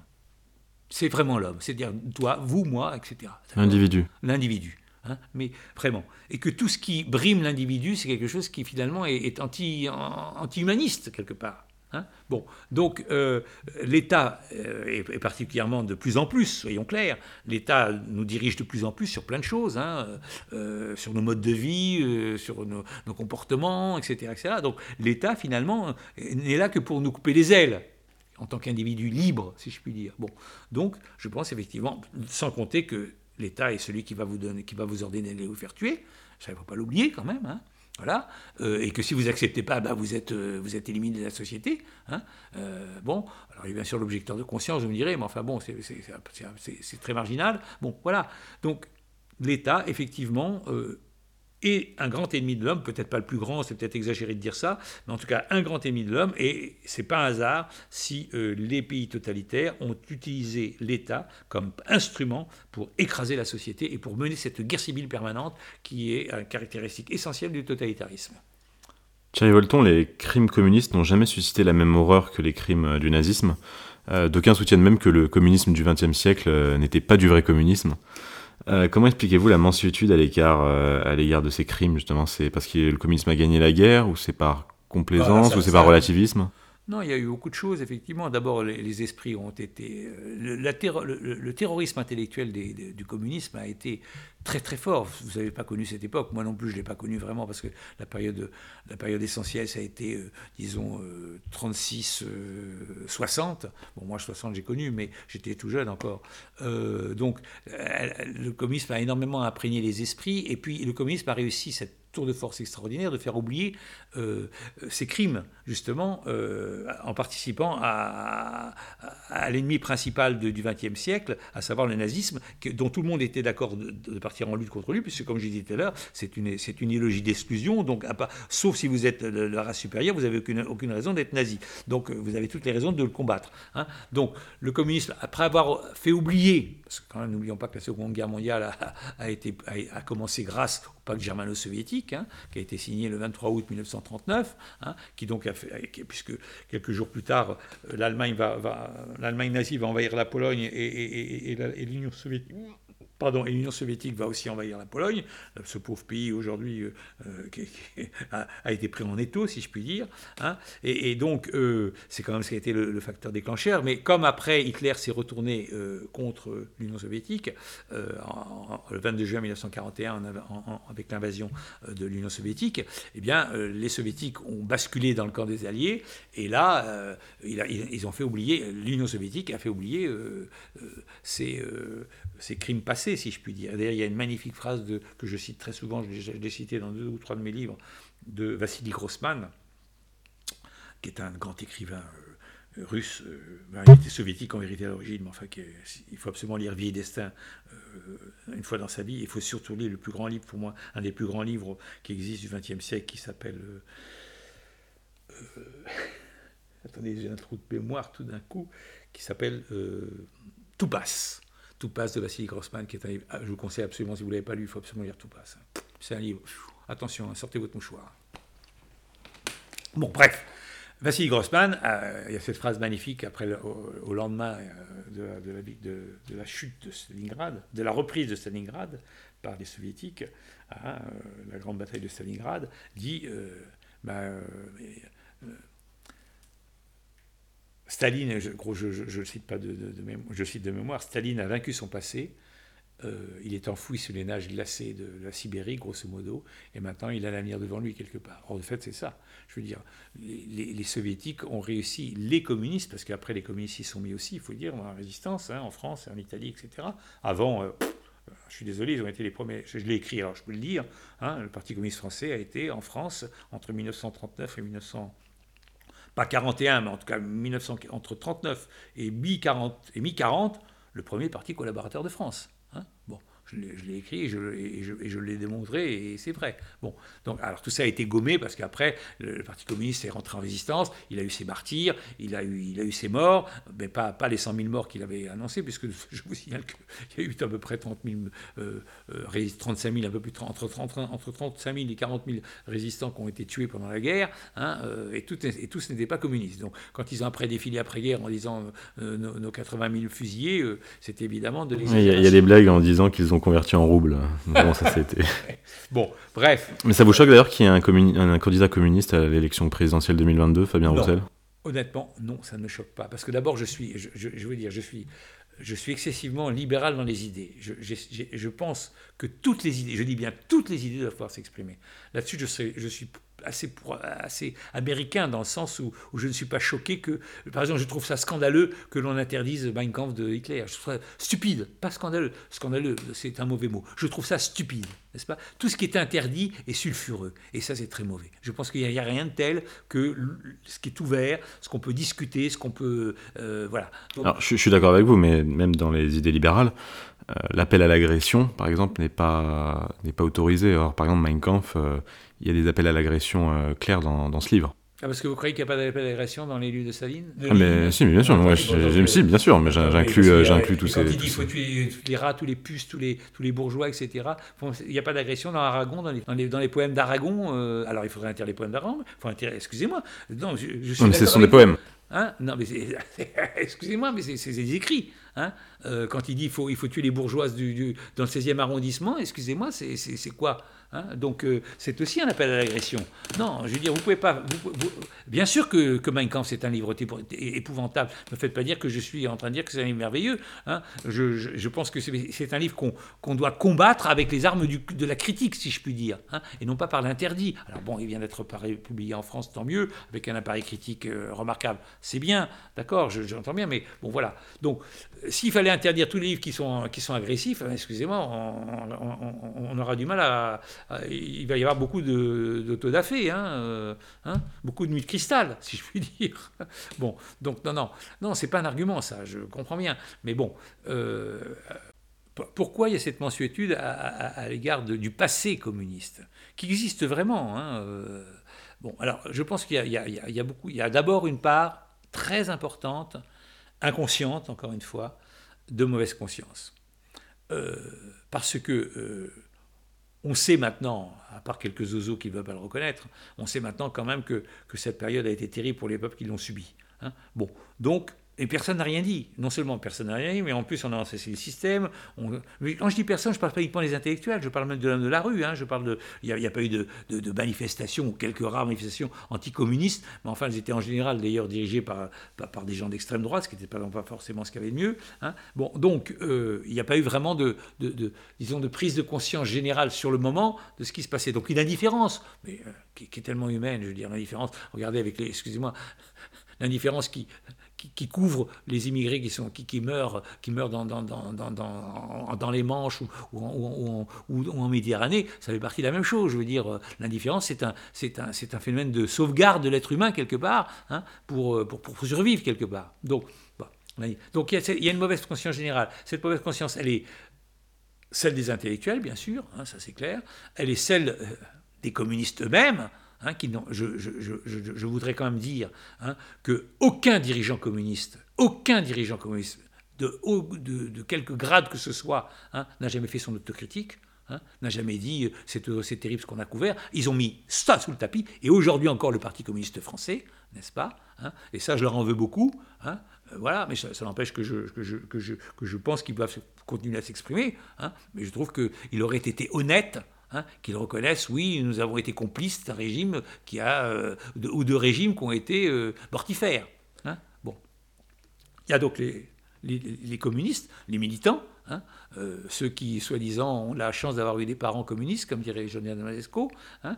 Bon, euh, il y a les intellectuels, comme je parlais, mais il y a aussi les, hommes d'État, les, démocrates, je veux dire, qui, ont, continué à, à, pactiser, à aller sur place, à, signer, des, à accords, etc., qui n'ont pas élevé la voix. Je veux dire, tout à l'heure, je vous parlais de, l'attitude des, diplomates français euh, dans, certains pays communistes. Eh ben, c'est pas à l'honneur de la France ça. Hein c'est pas à l'honneur de, du personnel politique français. Mais euh, ce que je dis sur la France est aussi vrai sur les Anglais, euh, euh, sur les Américains, sur les Italiens, qui ont été très très complices particulièrement, etc., etc. Bon. Et puis il y a aussi la complicité des capitalistes eux-mêmes. Je veux dire, combien il y en a qui ont été pactisés, qui vendu des usines, des choses comme ça. Je prends un exemple, un seul exemple. Et après, je prends un exemple d'aujourd'hui. Hein. Je prends un seul exemple, celui de Ford. Ford va être pris, va, va, va, installer à son grand plaisir et en gagnant quelques roubles, qui valaient sans doute pas grand-chose à l'époque, mais en fait il était payé en or, il n'était pas fou Ford. Hein. Bon, bref, euh, il va construire des usines de tracteurs, d'accord eh bien, à quoi vont servir ces tracteurs? Ils vont servir à la, collectivisation des terres. Et la collectivisation des terres, c'est quoi? Ben, C'est la déportation de dizaines de millions de gens. Hein? Donc on pourrait dire que, les, Ford, fabricant de tracteurs, a quand même été complice de la mort de, allez, 20 millions de personnes, sans doute un peu plus d'ailleurs, hein, au total. Bon, voilà. Hein euh, et quand on accuse euh, quelques entreprises américaines, à juste raison, à juste raison, Hein, d'avoir collaboré avec les nazis, euh, y compris dans des, fabrications de, produits de bord. Hein, je dis bien, et, cette condamnation est absolument méritée. Eh ben, excusez-moi, j'entends pas de condamnation de capitalistes qu'on qu avec les pays communistes. Aujourd'hui, qu'est-ce qui se passe? Aujourd'hui, il se passe que Apple hein, a fourni à peu près aux, aux Chinois à peu près tous les éléments qui permettent de contrôler la population. Donc Apple est le complice et le gardien et le garde-chourme, je suis désolé, du régime euh, de Xi Jinping. D'accord? Bon, mais personne ne le dit. Pendant, ce temps-là, Apple fera tout un discours sur la démocratie. Hein. Euh, Apple refusera au FBI, parce que c'était le cas il y a quelques années, de donner l'identité de deux personnes qui étaient terroristes, en disant mais non, nous n'avons pas collaboré avec la police pour ça. Ils collaborent avec la pire des polices, qui est celle de la, Chine actuelle. Excusez-moi, tout ça est un cynisme terrible, terrible, terrible. Moi, c'est des choses qui me choquent moralement. Alors, je suis peut-être un innocent, je suis peut-être un, naïf, j'en sais rien, mais en tout cas, c'est quelque chose qui me choque et c'est ce contre quoi je me bats. Pour la mémoire, des victimes, pour qu'on reconnaisse ce drame et pour que éviter, malheureusement là je, sais que je suis naïf, pour éviter qu'il ne se reproduise. Bon, là je crains malheureusement d'être très très, très naïf. Euh, Thierry Volton, les trois totalitarismes du XXe siècle sont apparus en Europe, donc en Russie, en Italie et en Allemagne. Euh, est-ce que l'Europe est un terreau fertile pour le totalitarisme? Mais la culture européenne, hein, quelque part, est, vraiment responsable. Bien sûr qu'elle est. Bah, c'est pas un hasard, en tout cas, parce qu'après, évidemment, les Chinois, ils n'ont jamais, ils ont jamais eu Karl Marx. Hein. Bon, il n'y a pas eu de. Oui, mais on pourrait aussi dire que c'est en, Occident qu'on pense le plus, donc. Euh, ça, c'est ça, c'est pas tout à fait vrai parce que, excusez-moi, euh, bah, peut-être qu'on pensait le plus. alors, vous avez raison dans le sens si, on, prend si on prend que la, cristallisation du communisme se passe au XIXe siècle, c'est vrai parce qu'il y a eu effectivement un, une, disons une, concentration. Euh, industriello, euh, économico, euh, intellectuello, politico, etc., à cette époque-là, je, parle, je parle du 18e, 19e, d'accord Ok. Mais si vous prenez des. Avant, excusez-moi, la Chine était rayonnante euh, entre, le, entre le, le, 8e et le 13e siècle. Euh, le monde arabe a été rayonnant euh, entre le 7e, 8e siècle, disons, et le 12e siècle, etc. Donc on ne peut pas dire que ça a toujours été là. Hein. Ça a été là dans le monde moderne, oui, incontestablement dans le monde moderne. Bon.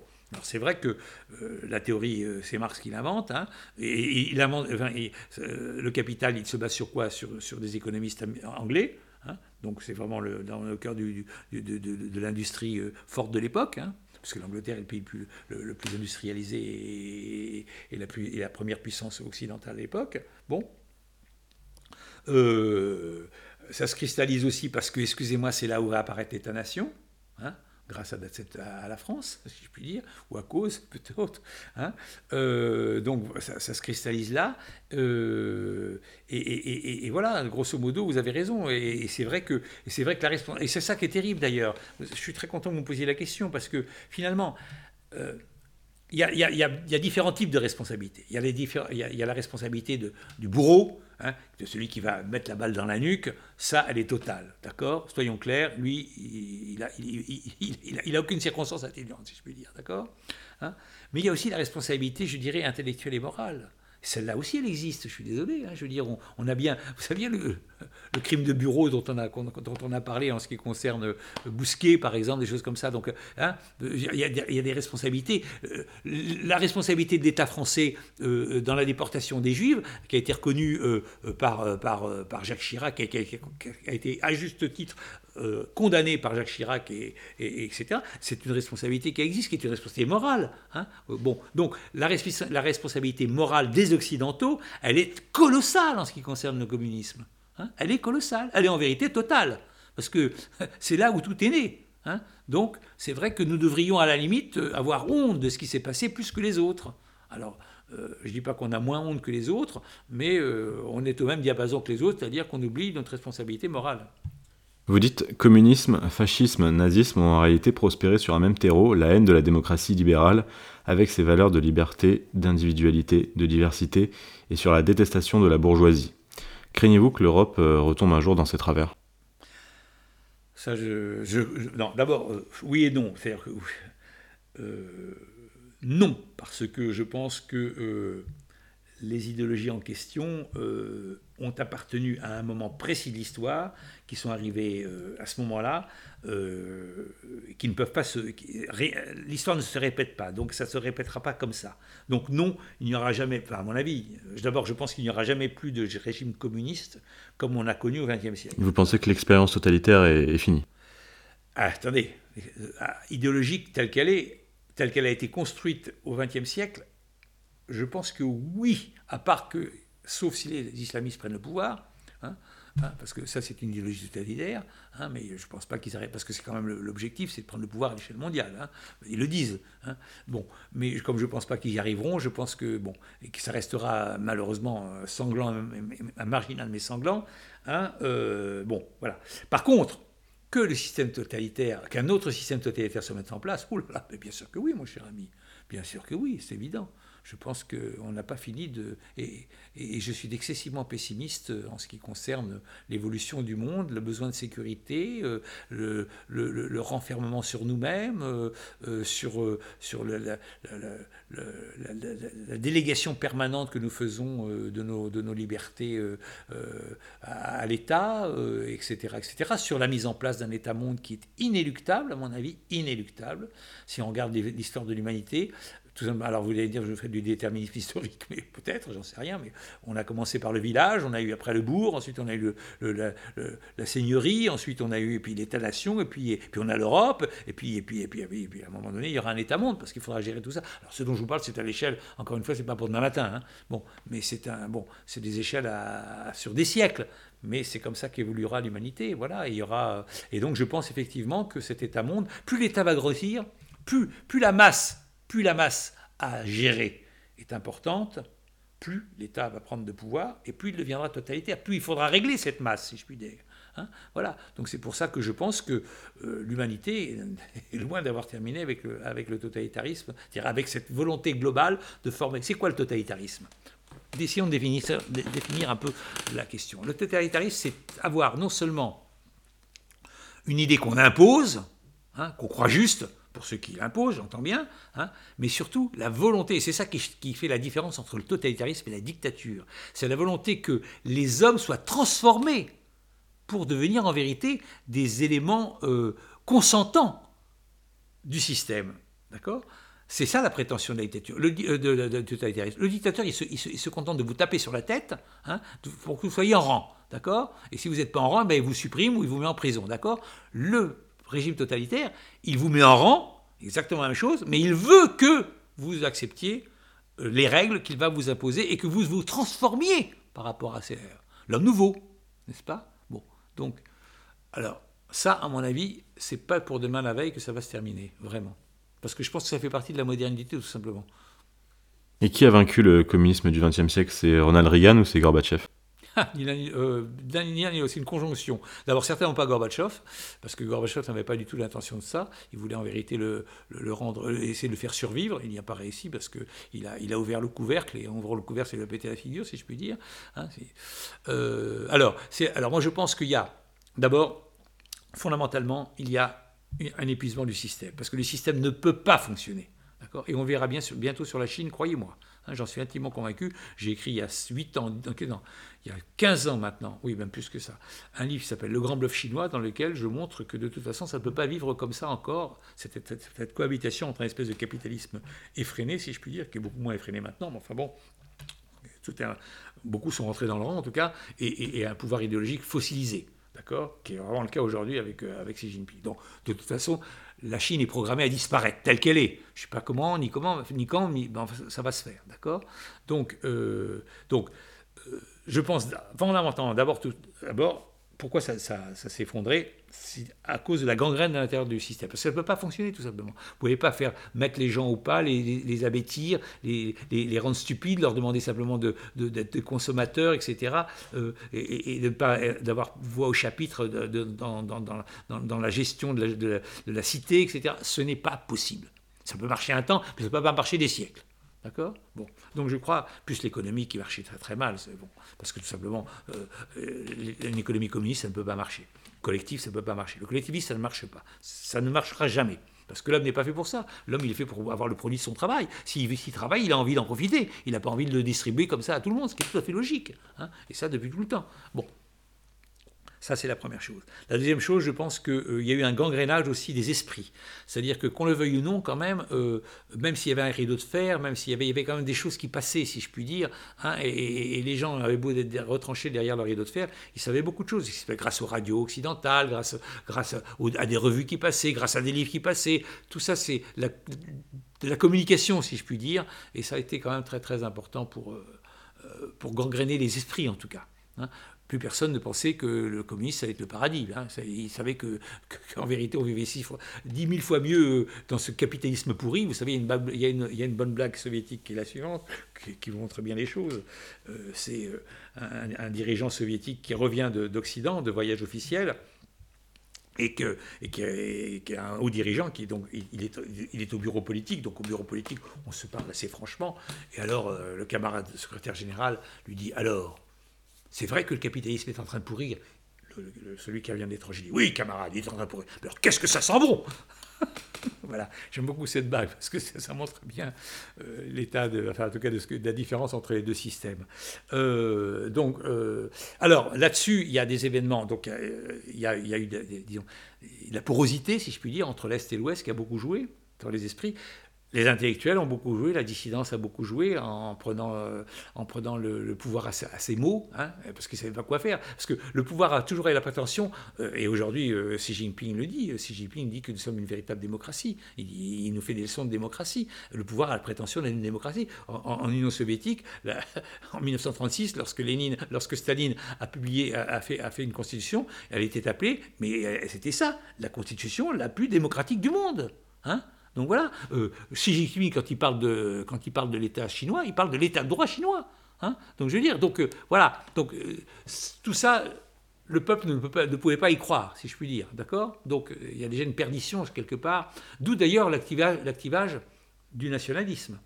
Tous les régimes communistes sont devenus très nationalistes. Ils n'ont jamais été euh, euh, internalistes prolétariens. Au début, Lénine a voulu s'asseoir, ce que ça, la révolution à l'échelle du monde, etc. Ils, ont vite compris que ça ne marcherait pas, hein. mais surtout, euh, ils se sont recroquevillés sur la nation, parce que la nation est le meilleur des carburants qui puisse exister pour, mobiliser les gens. C'est autre chose que l'espérance d'un avenir futur communiste. La nation, c'est ce qu'on ressent, et puis voilà, on peut, on peut conditionner les gens. Et la Chine en est un magnifique exemple aujourd'hui. La Chine aujourd'hui est un pays des, nationalistes comme on a rarement vu depuis, euh, depuis Hitler, je dirais. Hein, je ne plaisante pas quand je dis ça. Hein. je veux dire, la propagande chinoise intérieure, elle est gigantesque, anti-occidentale, elle est gigantesque, elle est quotidienne. Hein, quotidienne. Et, honneur au peuple chinois, etc. Tout ça, ça compte énormément dans la formation des individus. Bon, bref. Et puis il y a eu effectivement des acteurs aussi qui ont joué. Alors il y a eu Reagan, bien sûr, euh, qui a serré les boulons. D'ailleurs, c'était à la suite de, excusez-moi, euh, c'est à la suite de l'affaire Farwell que ça a commencé, parce que Farwell, comme je vous l'ai dit au début de cet entretien, avait donné la dimension du pillage gigantesque soviétiques, auquel se livraient les soviétiques pour parfaire leur armée rouge, en vérité, parce que c'est toujours ça que ça sert. Aujourd'hui, petite parenthèse encore aujourd'hui, le meilleur de la technologie occidentale dont les, les Chinois ont, pris euh, ou qu'ils ont acheté ou qu'on leur a donné en savoir-faire, elle va avant tout à l'armée. Hein. ces régimes-là sont des, sont des régimes militaro-industriels. Un régime communiste, un régime militaro-industriel. Donc toutes les, technologies, quelles qu'elles soient, sont appliquées à l'armée si elles peuvent être appliquées à l'armée.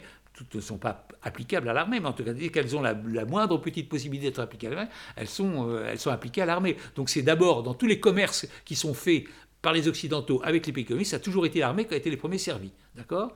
Donc, si un jour il y, a, une guerre entre la Chine et, l'Occident, que Dieu ne plaise, hein, euh, eh bien, euh, on pourra se dire que, les armes qu'on a en face, eh ben, c'est grâce, à nous qu'on le prend sur, la coin de la gueule. Hein. bon, donc, euh, il y a eu donc évidemment des acteurs, Reagan, donc, qui a serré la vis après l'affaire Farwell, puisqu'on a et donc d'où ce fameux guerre des étoiles dont on a entendu, dont, dont, il a parlé, qui, qui, était en vérité une opération d'intoxication à l'égard des des, des, soviétiques, mais ils ont ils l'ont cru et c'est ça le principal. Ils se sont dit on n'y arrivera jamais, on pourra jamais. et encore aujourd'hui d'ailleurs, si vous prenez la différence entre entre la Chine et les États-Unis, la Chine est incapable de suivre, de suivre la, technologie, euh, et, pour de multiples raisons, parce que c'est un régime totalitaire. Le régime totalitaire, ça, ça, nuit à la recherche, forcément, parce qu'il y a le secret, c'est très important. Alors la recherche, elle doit, être ouverte, les gens doivent pouvoir échanger, c'est comme ça que ça fonctionne, la, progression de l'humanité. Il n'y a rien tel que le commerce. Hein. Moi, j'ai toujours pensé que c'est le commerce qui fait la richesse des gens. Hein. Euh, et sans commerce, c'est pour ça quand on veut fermer les frontières, ça me fait, ça me fait doucement rire, si je puis dire, ça me fait plutôt pleurer. Hein. Bon, bref.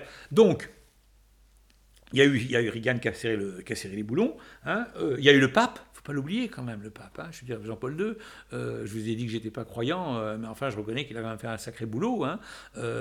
venant de, des, pays de, l'Est, venant de la Pologne, il savait de quoi s'en tenir. Il a, été un croisé de l'anticommunisme. Je veux dire, bon voilà, et ça a marché. Je veux dire, la preuve, c'est qu'il était très populaire. Donc, il y a cet ensemble de choses, mais quand même, je crois principalement que le fruit était mûr, quoi, quelque part. Hein. et j'attends avec impatience, mais je ne suis pas sûr que je le verrai de mon vivant, j'attends avec impatience que le fruit chinois soit mûr pour qu'il tombe. Euh, que reste-t-il euh, du communisme aujourd'hui? Il reste l'anticapitalisme et le déterminisme historique? Le déterminisme historique, je crois plus personne n'y croit vraiment. Euh, l'anticapitalisme, il n'est pas prêt de terminer, il restera éternel parce que pour de multiples raisons, parce qu'on n'aime pas les choses qui nous font du bien, si je puis dire. C'est vrai d'ailleurs. souvent, il y, a une phrase célèbre qui dit euh, je m'occupe de mes ennemis, euh, non, je, me garde de mes non, je m'occupe, de mes ennemis, je me garde de mes amis. Euh, donc, je pense que le capitalisme est un système est un système économico-politique terrible. Honnêtement, il ne faut faut faut pas non plus l'encenser. Hein. Il, a, il, a, il, a fait, il a fait beaucoup de dégâts quand même chez les êtres humains et, sur la nature aussi. Mais comme dirait l'autre par rapport à la démocratie, c'est le pire des systèmes, l'exception de tous les autres. D'accord? Pour l'instant, on n'a pas trouvé mieux pour l'enrichissement des peuples, hein, euh, pour, la, pour, pour, les faire vivre plus longtemps, etc., euh, etc. Donc, c'est quand même ça qu'il faut voir. Hein. Euh, il faut essayer de l'améliorer sans aucun doute, mais enfin bon. Donc, mais l'anticapitalisme existe. Alors pourquoi il y a cet anticapitalisme, Encore une fois, parce que le capitalisme, d'abord, a été diabolisé pendant deux siècles. Parce que ça, ça commence avec, le, avec, euh, avec, la révolution industrielle, hein, avec les, socialistes. Là-dessus, c'est eux qui ont commencé, si je puis dire. Euh, le système capitaliste a, été diabolisé, euh, mais il faut dire qu'à l'époque, il y avait de quoi le diaboliser, parce que c'est vrai que les conditions de travail étaient épouvantables, hein, et les conditions de vie étaient épouvantables. Bon, donc ça a quand même beaucoup changé. Maintenant, excusez-moi, je ne sais même plus si on sait ce que c'est que le travail. Bon, mais ça, c'est une parenthèse. Donc, cet, anticapitalisme, il est vieux de deux siècles, il, nous a construit, il a construit les êtres humains. Euh, et encore une fois, on, en, on en veut à celui qui nous, fait du bien. C'est un, réflexe excessivement classique de l'être humain aussi, parce que, euh, qu'en vouloir à celui qui nous, fait du bien, eh ben, ça nous évite d'avoir la reconnaissance vis-à-vis de lui, parce qu'on n'a pas envie d'avoir la reconnaissance vis-à-vis de quelqu'un d'autre parce que c'est comme ça, on, est enfermé sur soi-même, etc. C'est un peu grossier ce que je dis, mais je le pense fondamentalement. Et je pense que la haine, parce qu'il y a une haine du capitalisme, incontestablement, euh, contre le capitalisme, pas de ceux, pas de tout le monde, mais enfin d'une grande partie des intellectuels, en tout cas encore aujourd'hui en France et dans le monde, et aux États-Unis y compris, euh, ça c'est d'ailleurs sacrément beaucoup, même, euh, sans, savoir d'ailleurs exactement pourquoi eux-mêmes, enfin bon, bref, c'est un héritage tout ça. Le libéralisme, n'en parlons pas, Parlons pas du néolibéraliste, encore pire. ça me fait rire tout ça, moi d'ailleurs, bon, euh, si je puis dire, ces espèces de vocabulaire. Bon, ça, euh, oui, mais ce n'est pas uniquement ça qui permettra de. C'est pas ça qui, montre la, la, disons l'héritage principal, parce que l'anticapitalisme, l'antilibéralisme, c'est un, peu, différent, mais l'anticapitalisme, c'est antérieur à l'apparition du communisme de type marxiste-léniniste. Il existait avant. Donc, par contre, ce que la trace qu'a laissé le communisme, c'est ce que je disais, euh, ah non, je, disais off record, donc je peux le dire on record maintenant, euh, euh, la trace qu'a laissé les, communistes dans les, dans les esprits est, beaucoup, plus, beaucoup plus profonde qu'on ne le pense. Dans, dans, les idées particulièrement. Il y a eu, il y a eu au XXe siècle un terrorisme intellectuel absolument terrible des du communisme, dont on n'a aucune idée de la violence aujourd'hui, aucune idée, parce que c'est même plus permis aujourd'hui, ça serait absolument plus permis, ça serait condamné, ça ça serait, On le retrouve un peu sur les réseaux sociaux, dans l'anonymat, incontestablement, mais, ce n'est pas la même chose. Là, il y avait vraiment une direction politique. Euh, dans les réseaux sociaux, c'est une espèce de vague dont personne ne sait exactement où elle se dirige, hein, euh, populiste machin, tandis que dans, la perspective communiste, il y avait vraiment euh, une ligne directrice, si je puis dire, avec une violence extrême, extrême. donc, ça, et avec surtout cette volonté de dire, il y a les bons et les méchants. Hein. Nous sommes les bons, donc de, se, capter les valeurs positive, si je puis dire. Ça aussi, ça, vient du socialisme d'ailleurs, qui, a réussi euh, l'opération au XIXe siècle de se capter les valeurs euh, euh, de bien, si je puis dire, l'égalité, l'amour fraternel, etc., etc., Comme je le dis dans mon livre, il n'y a pas plus, a pas plus anti-amour fraternel que les communistes, parce que si vous appartenez pas au, camp des communistes, vous étiez un ennemi du classe et il vous aimait pas en tant qu'amour fraternel. C'était pas le semblable qu'il aimait. Ce qu'il aimait, c'était lui-même, c'est-à-dire, c'est-à-dire son voisin communiste qui lui renvoyait l'image qu'il était lui-même. En vérité, c'était du narcissisme, quelque part, hein, dans l'amour fraternel des communistes. Hein. Je sais que là aussi, je vais faire des amis, je suis très content de le dire. De toute façon, je l'ai écrit, donc je n'ai pas à, nier ce que je suis en train de dire. Euh, donc, euh, cette volonté, cette dichotomie euh, imposée au monde, à la pensée, au comportement, aux relations, etc., etc., c'est-à-dire totale, totalitaire, je dirais,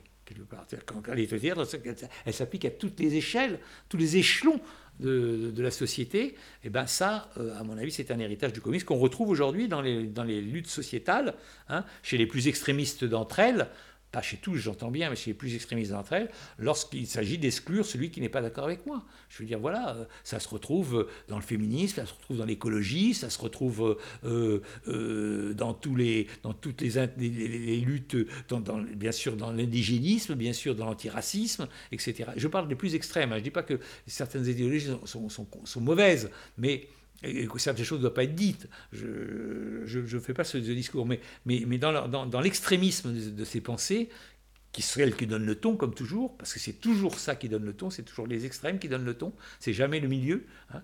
Et d'ailleurs, Lénine avait très bien compris, hein. il savait très bien qu'en étant minoritaire, il gagnerait quelque part, parce que c'est lui qui a imposé le là, Et d'ailleurs, les communistes aussi ont fonctionné comme ça pendant tout le XXe siècle. C'est-à-dire qu'ils ont imposé le là par leur terrorisme intellectuel, ce qui a obligé l'ensemble de la classe politique de gauche, j'entends, la droite, elle ne s'est pas prêtée, enfin, quoique, quoique, quoique, quoique, hein, bref, certains d'entre eux, prend quelques discours de Giscard d'Estaing ou d'autres encore, euh, on pourrait trouver quelques, influences quelque part, ou des, ou Chirac, hein, quelques influences quelque part d'idées de, communisantes, dirons-nous. Mais Lénine avait très bien compris il faut être le plus radical possible, parce que ça oblige les autres à se, à, se positionner par rapport à vous.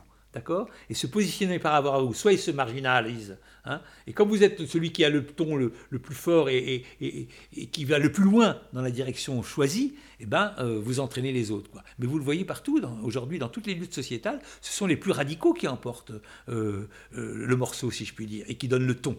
Hein, sur les réseaux sociaux, etc., etc., etc. Bon, bref, donc tout ça, c'est évidemment, je pense en tout cas, des comportements politiques euh, et idéologiques qui sont des héritages pas forcément directs, mais lointains. Mais prenons quelques exemples simples. Le wokisme, par exemple. Qu'est-ce que veut le wokisme? Il veut revoir l'histoire telle qu'elle, telle qu'elle a eu lieu quelque part, ou telle qu'elle. Bon, ils veulent, ils veulent dégommer des, euh, des, esclavagistes, etc., euh, etc. Bon, bref, euh, ne discutons pas de ça, mais ça revient à quoi? Ça revient à faire du passé table rase, comme dirait l'international communiste, n'est-ce pas? Du passé, Faisons du passé table rase. Donc ça, c'est quand même un, comportement, je dirais, communisant, en tout cas. Je ne dis pas évidemment qu'ils sont les héritiers, qu'ils ont leur carte du parti, etc., ou qu'ils sont communistes. Et je ne pense même pas qu'ils pensent qu'ils sont communistes. Je pense que je leur fais grâce de leur sincérité. D'accord? Franchement, je leur fais grâce à la sincérité. Mais, bon, de fait, ils, sont, dans les pas du communisme en, se prêtant, en, se, en, oui, en se prêtant à ce genre de choses. Prenons la cancel culture. Ça, c'est beaucoup plus subtil. Qu'est-ce que propose la cancel culture? C'est de supprimer, euh, de changer des écrits qui ont existé, de les transformer pour les mettre au goût du jour. Hein Grosso modo, c'est ça. Hein euh, une pièce qui plaît pas, euh, euh, un, opéra qui plaît pas comme Carmen, et eh ben c'est pas le, le toréador va pas tuer Carmen, c'est le Carmen qui va tuer le toréador, par exemple. Ou, le toréador ne tuera plus Carmen, par exemple. Hein bon, donc on transforme l'histoire parce que pour la rendre politiquement correcte, comme on dirait aujourd'hui, d'accord? Ben, Pour moi, c'est exactement du réalisme socialiste. Je m'explique. Qu'est-ce que c'est que le réalisme socialiste? C'est une invention des soviétiques. Hein euh, de la fin de, de, 47 exactement, grosso modo, qui consistait non pas, l'idée c'était imposer aux intellectuels le réalisme socialiste. C'était quoi? C'est non pas qu'ils parlent de la réalité telle qu'elle est, c'était qu'ils parlent de la réalité telle qu'elle devrait être. C'est totalement différent. C'est ça le réalisme socialiste, d'accord? C'est parler de la réalité telle qu'elle devrait être. C'est-à-dire chanter les louanges, euh, euh, des, chants magnifiques, des ouvriers heureux, etc. Ce qui n'est absolument pas le cas. Ce n'était pas la réalité. Hein. C'était telle qu'elle aurait dû être, telle qu'elle devrait être. Bon, ben, qu'est-ce que font exactement la cancel culture? Ils font, ils, réécrivent ou ils écrivent la culture, la, la, culture existante, ils la revoient selon leurs espérances selon ce, qu'ils pensent aujourd'hui, vous voyez ce que je veux dire? Donc ils font du réalisme socialiste. Bon, ce sont des exemples qui, à mon avis, sont bien, ancrés dans, un héritage, dans un héritage communiste inconscient, encore une fois, parce que tout ça, tout ça, je pense que les gens qui, sont, qui sont les militants de ce genre de choses seraient horrifiés de dire mais qu'est-ce qu'il raconte? Il raconte n'importe quoi, ce, garçon. Eh ben non, en tout cas, c'est ce que je pense. Euh, j'aimerais qu'on parle aussi de la figure de De Gaulle. On parle souvent du gaulo-communisme. Euh, quel lien De Gaulle entretenait-il avec euh, le communisme et les communistes?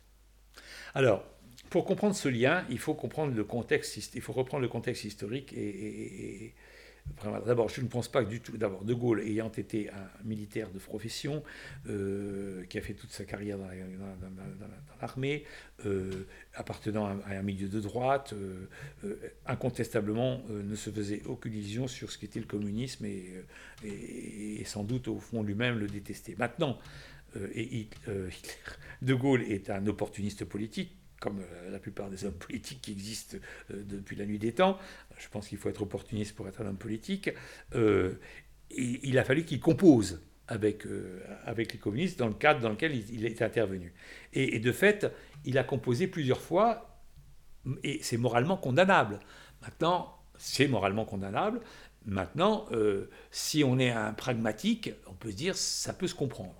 Bon, moi qui suis plutôt quelqu'un qui, pour une histoire plus morale, évidemment, je ne suis pas très favorable à, certaines, à certaines de ces, de, ces, de ces actions. J'en prends, j'en prends une qui, pour moi, est la plus importante de toutes, qui est sans doute la moins connue de toutes, et qui a pourtant été, qui a eu des conséquences colossales au niveau de l'histoire.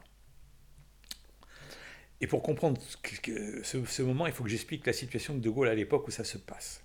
Nous sommes en 1944. La France est, déjà libérée, en partie en tout cas. Le débarquement a eu lieu. Euh, mais le problème, c'est que De Gaulle n'était pas sûr, euh, d'une part, de pouvoir euh, prendre le pouvoir, en tout cas d'être le leader de la France libre, dans le sens où il y avait une très grande, il y avait une résistance intérieure qui existait et qui était aux mains des communistes, première chose.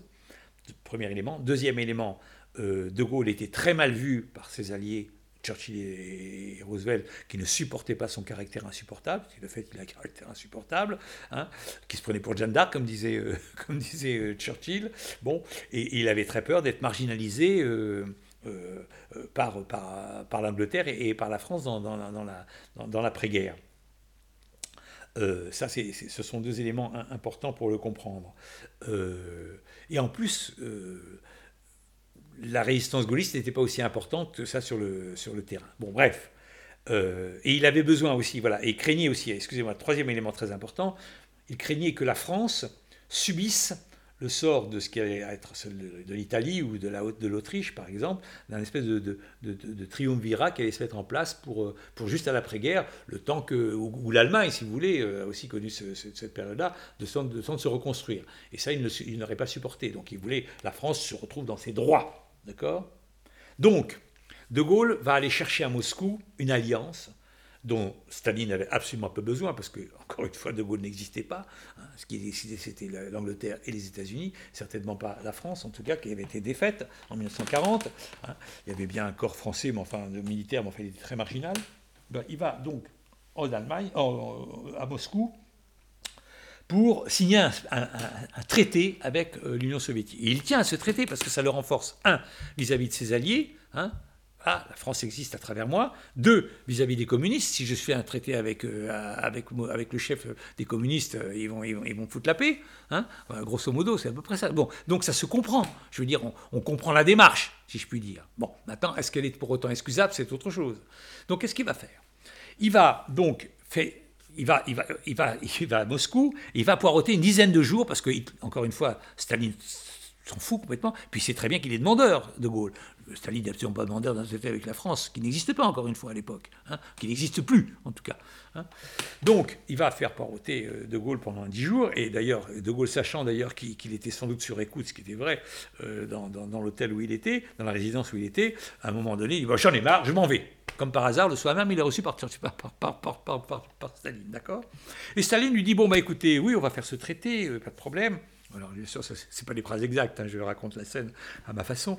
Euh, et on va faire ce traité, pas de problème. Euh, bon, mais en échange, ça serait bien que, par exemple, vous, vous, reconnaissiez. Euh, ben, allez, prenons un exemple. Le gouvernement de Lublin, là, qui est en train de se mettre en place en, Pologne, là, hein, le gouvernement de Lublin Oh ben oui, dit De Gaulle, pourquoi pas euh, Oui, voilà. Donc on signe le traité et De Gaulle reconnaît le gouvernement de Lublin. Le gouvernement de Lublin, qui était donc dans la ville de Lublin, qui était à l'est de la Pologne, était un gouvernement totalement soviétique, totalement aux mains du NKVD, totalement aux mains des communistes, d'accord? Et il y avait encore la guerre, parce que, excusez-moi, il y avait encore la guerre en Pologne, d'accord? C'était une partie de la Pologne qui avait été libérée par euh, l'Union soviétique. Donc la reconnaissance de Lublin allait, servir en vérité de, de, cheval de Troie hein, pour la conquête totale de la Pologne et après de toute l'Europe d'ailleurs euh, de l'Est. Hein. bon. Alors qu'est-ce qui se passe après? Eh bien il se passe que lorsque euh, Churchill et euh, Roosevelt et Staline se rencontrent à Yalta en février 1945. La scène dont je vous parle de Moscou, c'est décembre 1944, d'accord? Donc trois, deux mois plus tard, les trois grands se retrouvent à Yalta où là, il va être question, effectivement, de qui va faire quoi, qui va s'occuper de quoi après-guerre. Le fameux partage de l'Europe, d'accord? Staline dit Bon, alors en ce qui concerne la Pologne, c'est réglé. Hein. encore une fois, c'est un dialogue que j'invente, bien sûr. Hein. en ce qui concerne la Pologne, c'est réglé. Euh, d'ailleurs, votre euh, allié euh, général de Gaulle a reconnu le gouvernement de Lublin. Donc voilà, hein, le gouvernement de la Pologne, ça sera le gouvernement de Lublin. Et les autres disent Bon, d'accord, pourquoi pas Voilà. Là aussi, il y a un grand cynisme d'État. on ne se rend pas compte de ce qu'est le cynisme d'État. Le Gaulle, c'est un cynisme d'État, mais Churchill et Roosevelt, ils ont cynisme d'État. Je vous donne un exemple du cynisme d'État d'un homme politique pour lequel j'ai à peu près de l'estime. Je n'ai pas beaucoup des hommes politiques en général. C'est Churchill, justement. Je vous donne un exemple parce que c'est tellement frappant de ce qu'est le cynisme d'État et ce, contre quoi je me bats justement parce que c'est ça qui fait qui broie les hommes. Hein. Pendant la guerre, euh, Churchill ne pouvait pas fournir toutes les résistances financière et puis de, euh, non seulement financière mais surtout de, fabrication d'armement. Bon. Il y, avait il, il y avait la résistance en Yougoslavie. Il y avait deux résistances en Yougoslavie. Une résistance nationaliste qui était menée par un général Mihalovic qui était un serbe, hein, qui était représenté euh, à, Londres, qui était donc quasiment le représentant officiel de la résistance yougoslave. Hein, et il y avait Tito, qui est un, un résistant communiste. Churchill ne pouvait pas fournir les deux. Il dit, il faut que je choisisse. Dit, mais je, connais Mihalovic, mais je ne connais pas bien Tito. Donc il, est fait envoyer deux émissaires hein, auprès de la résistance du Tito, qui sont évidemment bien cornaqués, comme on dit, hein, par les communistes, hein, qui leur montrent que la résistance communiste est formidable, qu'elle est extraordinaire. Ils s'attribuent des faits de résistance que les autres ont fait, que les nationalistes ont fait, qu'ils prennent à leur compte. Évidemment, les deux Anglais qui, euh, n'y connaissent rien et qui de toute façon se laissent mener, comme euh, souvent par le bout des nez, des Occidentaux euh, naïfs, hein, écrivent des rapports dithyrambiques en disant mais la seule résistance qui compte c'est la résistance de Tito, euh, les autres ne comptent pas. C'était totalement faux parce qu'elles étaient à peu près égales, hein, aussi fortes l'une que l'autre. Bon, bref, recevant ces, ces rapports, Churchill, bon, bah écoute, euh, on va. Ça, c'est une, histoire authentique, hein, je le raconte d'ailleurs dans l'histoire mondiale du communisme, l'anecdote. Enfin, c'est pas une anecdote, c'est une histoire historique. Et, Churchill dit bon, bah, on va, on, va arrêter d'aider Milosevic, et puis on va aider euh, Tito parce que c'est la, plus, c'est la plus importante, et, le plus important, c'est de battre le nazisme. Hein, d'accord? Et alors, il y, a son, il y a son chef de cabinet qui lui dit mais attendez, euh, monsieur le Premier ministre, vous savez que Tito est communiste, donc si on aide Tito, il y a des grandes chances que la Yougoslavie devienne communiste après-guerre. Et vous savez ce que répond Churchill? Il répond Vous avez l'intention d'aller vivre en Yougoslavie, vous, après la guerre? Non, bah moi non plus. Voilà. C'est ça le cynisme d'État. Voyez hein Thierry Volton, vous dites Dès son origine, la démocratie a été porteuse de deux tendances contradictoires, l'une libérale privilégiant l'autonomie des personnes et les libertés individuelles, l'autre autoritaire opposant sur la puissance de l'État pour garantir l'égalité sociale. On pourrait dire la même chose avec euh, les droits. On est passé des droits liberté euh, aux droits créance, et aussi des droits de l'homme. On est passé des droits de l'homme euh, aux droits humains. Mais je suis tellement d'accord là-dessus, je ne vais pas vous le contredire. je pense qu'il y a une dérive, il y a une dérive euh, terrible de la démocratie, une déperdition terrible des idées de la démocratie d'origine, mais dont personne ne se plaint. Et, c'est comme une espèce de, couche, je dirais, géologique. L'État en rajoute à chaque, fois un peu plus, un peu plus, un peu plus, ce qui fait qu'on ne sait même plus ce que c'est que la liberté euh, vraie, euh, telle qu'on l'avait imaginée ou telle que les pères de la démocratie l'espéraient. Je veux dire, là-dessus, euh, c'est terrible. Si vous relisez Tocqueville, c'était déjà vrai de son cas, de, son époque, hein, je veux dire, euh, mais ça ne fait qu'empirer. À la fin de la guerre froide, les espoirs de voir la démocratie libérale et le capitalisme se propager à l'ensemble de la planète étaient grands. Euh, êtes-vous optimiste sur le fait qu'on y arrive un jour? Non, on n'y arrivera pas. Non, ça c'est clair, on n'y arrivera jamais pour de multiples raisons, parce que d'abord, non, parce que d'abord, je pense que la démocratie je suis pas sûr qu'elle soit si attrayante que ça pour, euh, pour les peuples du monde entier. Ils en, ils, en rêvent peut-être, mais ça demande aussi beaucoup de sacrifices. Hein. on l'oublie, c'est d'ailleurs, je, je, vais prendre l'exemple que je connais bien, c'est l'exemple de, de, la chute du communisme et, et, des espérances que ça représentait euh, pour, pour les Russes. Euh, parce que quand, quand, quand, quand ça s'est effondré tout ça, les Russes pensaient que parce que parce que c'était comme ça qu'ils voyaient les choses. Ils pensaient que ça allait du jour au lendemain, ça allait ça, ça, allait arriver. Tu vois que, que, ça allait, ça allait tomber du ciel. L'argent allait tomber du ciel comme ça. Je plaisante pas. C'était vraiment. Euh, enfin, on est monté au haut du mat de cocagne.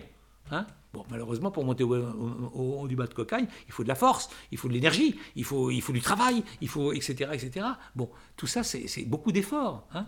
Euh, euh, les pays sont riches, pas parce qu'ils... Alors, ils sont riches parce qu'ils ont peut-être pillé les autres, c'est vrai, dans certains cas, bien sûr, mais ils sont riches aussi parce qu'ils ont travaillé, parce qu'il y a des gens qui ont travaillé, parce qu'il y avait, il y avait la matière à travailler, etc., etc. Il y avait aussi des, des, régimes qui ont facilité le travail et l'enrichissement des gens, etc., etc. Bon, tout ça, ce sont des efforts. Et je ne suis pas sûr que l'être humain a envie de faire des efforts de plus en plus euh, en, avançant dans, l'histoire. malheureusement. Quand on pense à ce qu'est le travail aujourd'hui et ce qu'était le travail il y a deux siècles, c'est vertigineux. C'est vertigineux. Quand les gens se plaignent aujourd'hui des conditions de travail, à juste raison, encore, je ne discute pas de ça. Hein. Ils ont peut-être raison, c'est pas le problème. Mais quand on pense aux conditions de travail aujourd'hui et les conditions de travail il y a deux siècles, on se dit mais c'est vertigineux. Je veux dire, euh, voilà. Alors vous me dites ah ben oui mais c'est normal, c'est le progrès. Oui bien sûr c'est le progrès. Mais tant mieux qu'il y ait le progrès et tant mieux que les conditions de travail d'aujourd'hui sont meilleures. Enfin, je pourrais dire à la limite, alors je sais que je vais faire beaucoup d'amis encore là, je pourrais dire à la limite qu'on sait plus ce que c'est vraiment que le travail aujourd'hui. Merci Thierry Volton.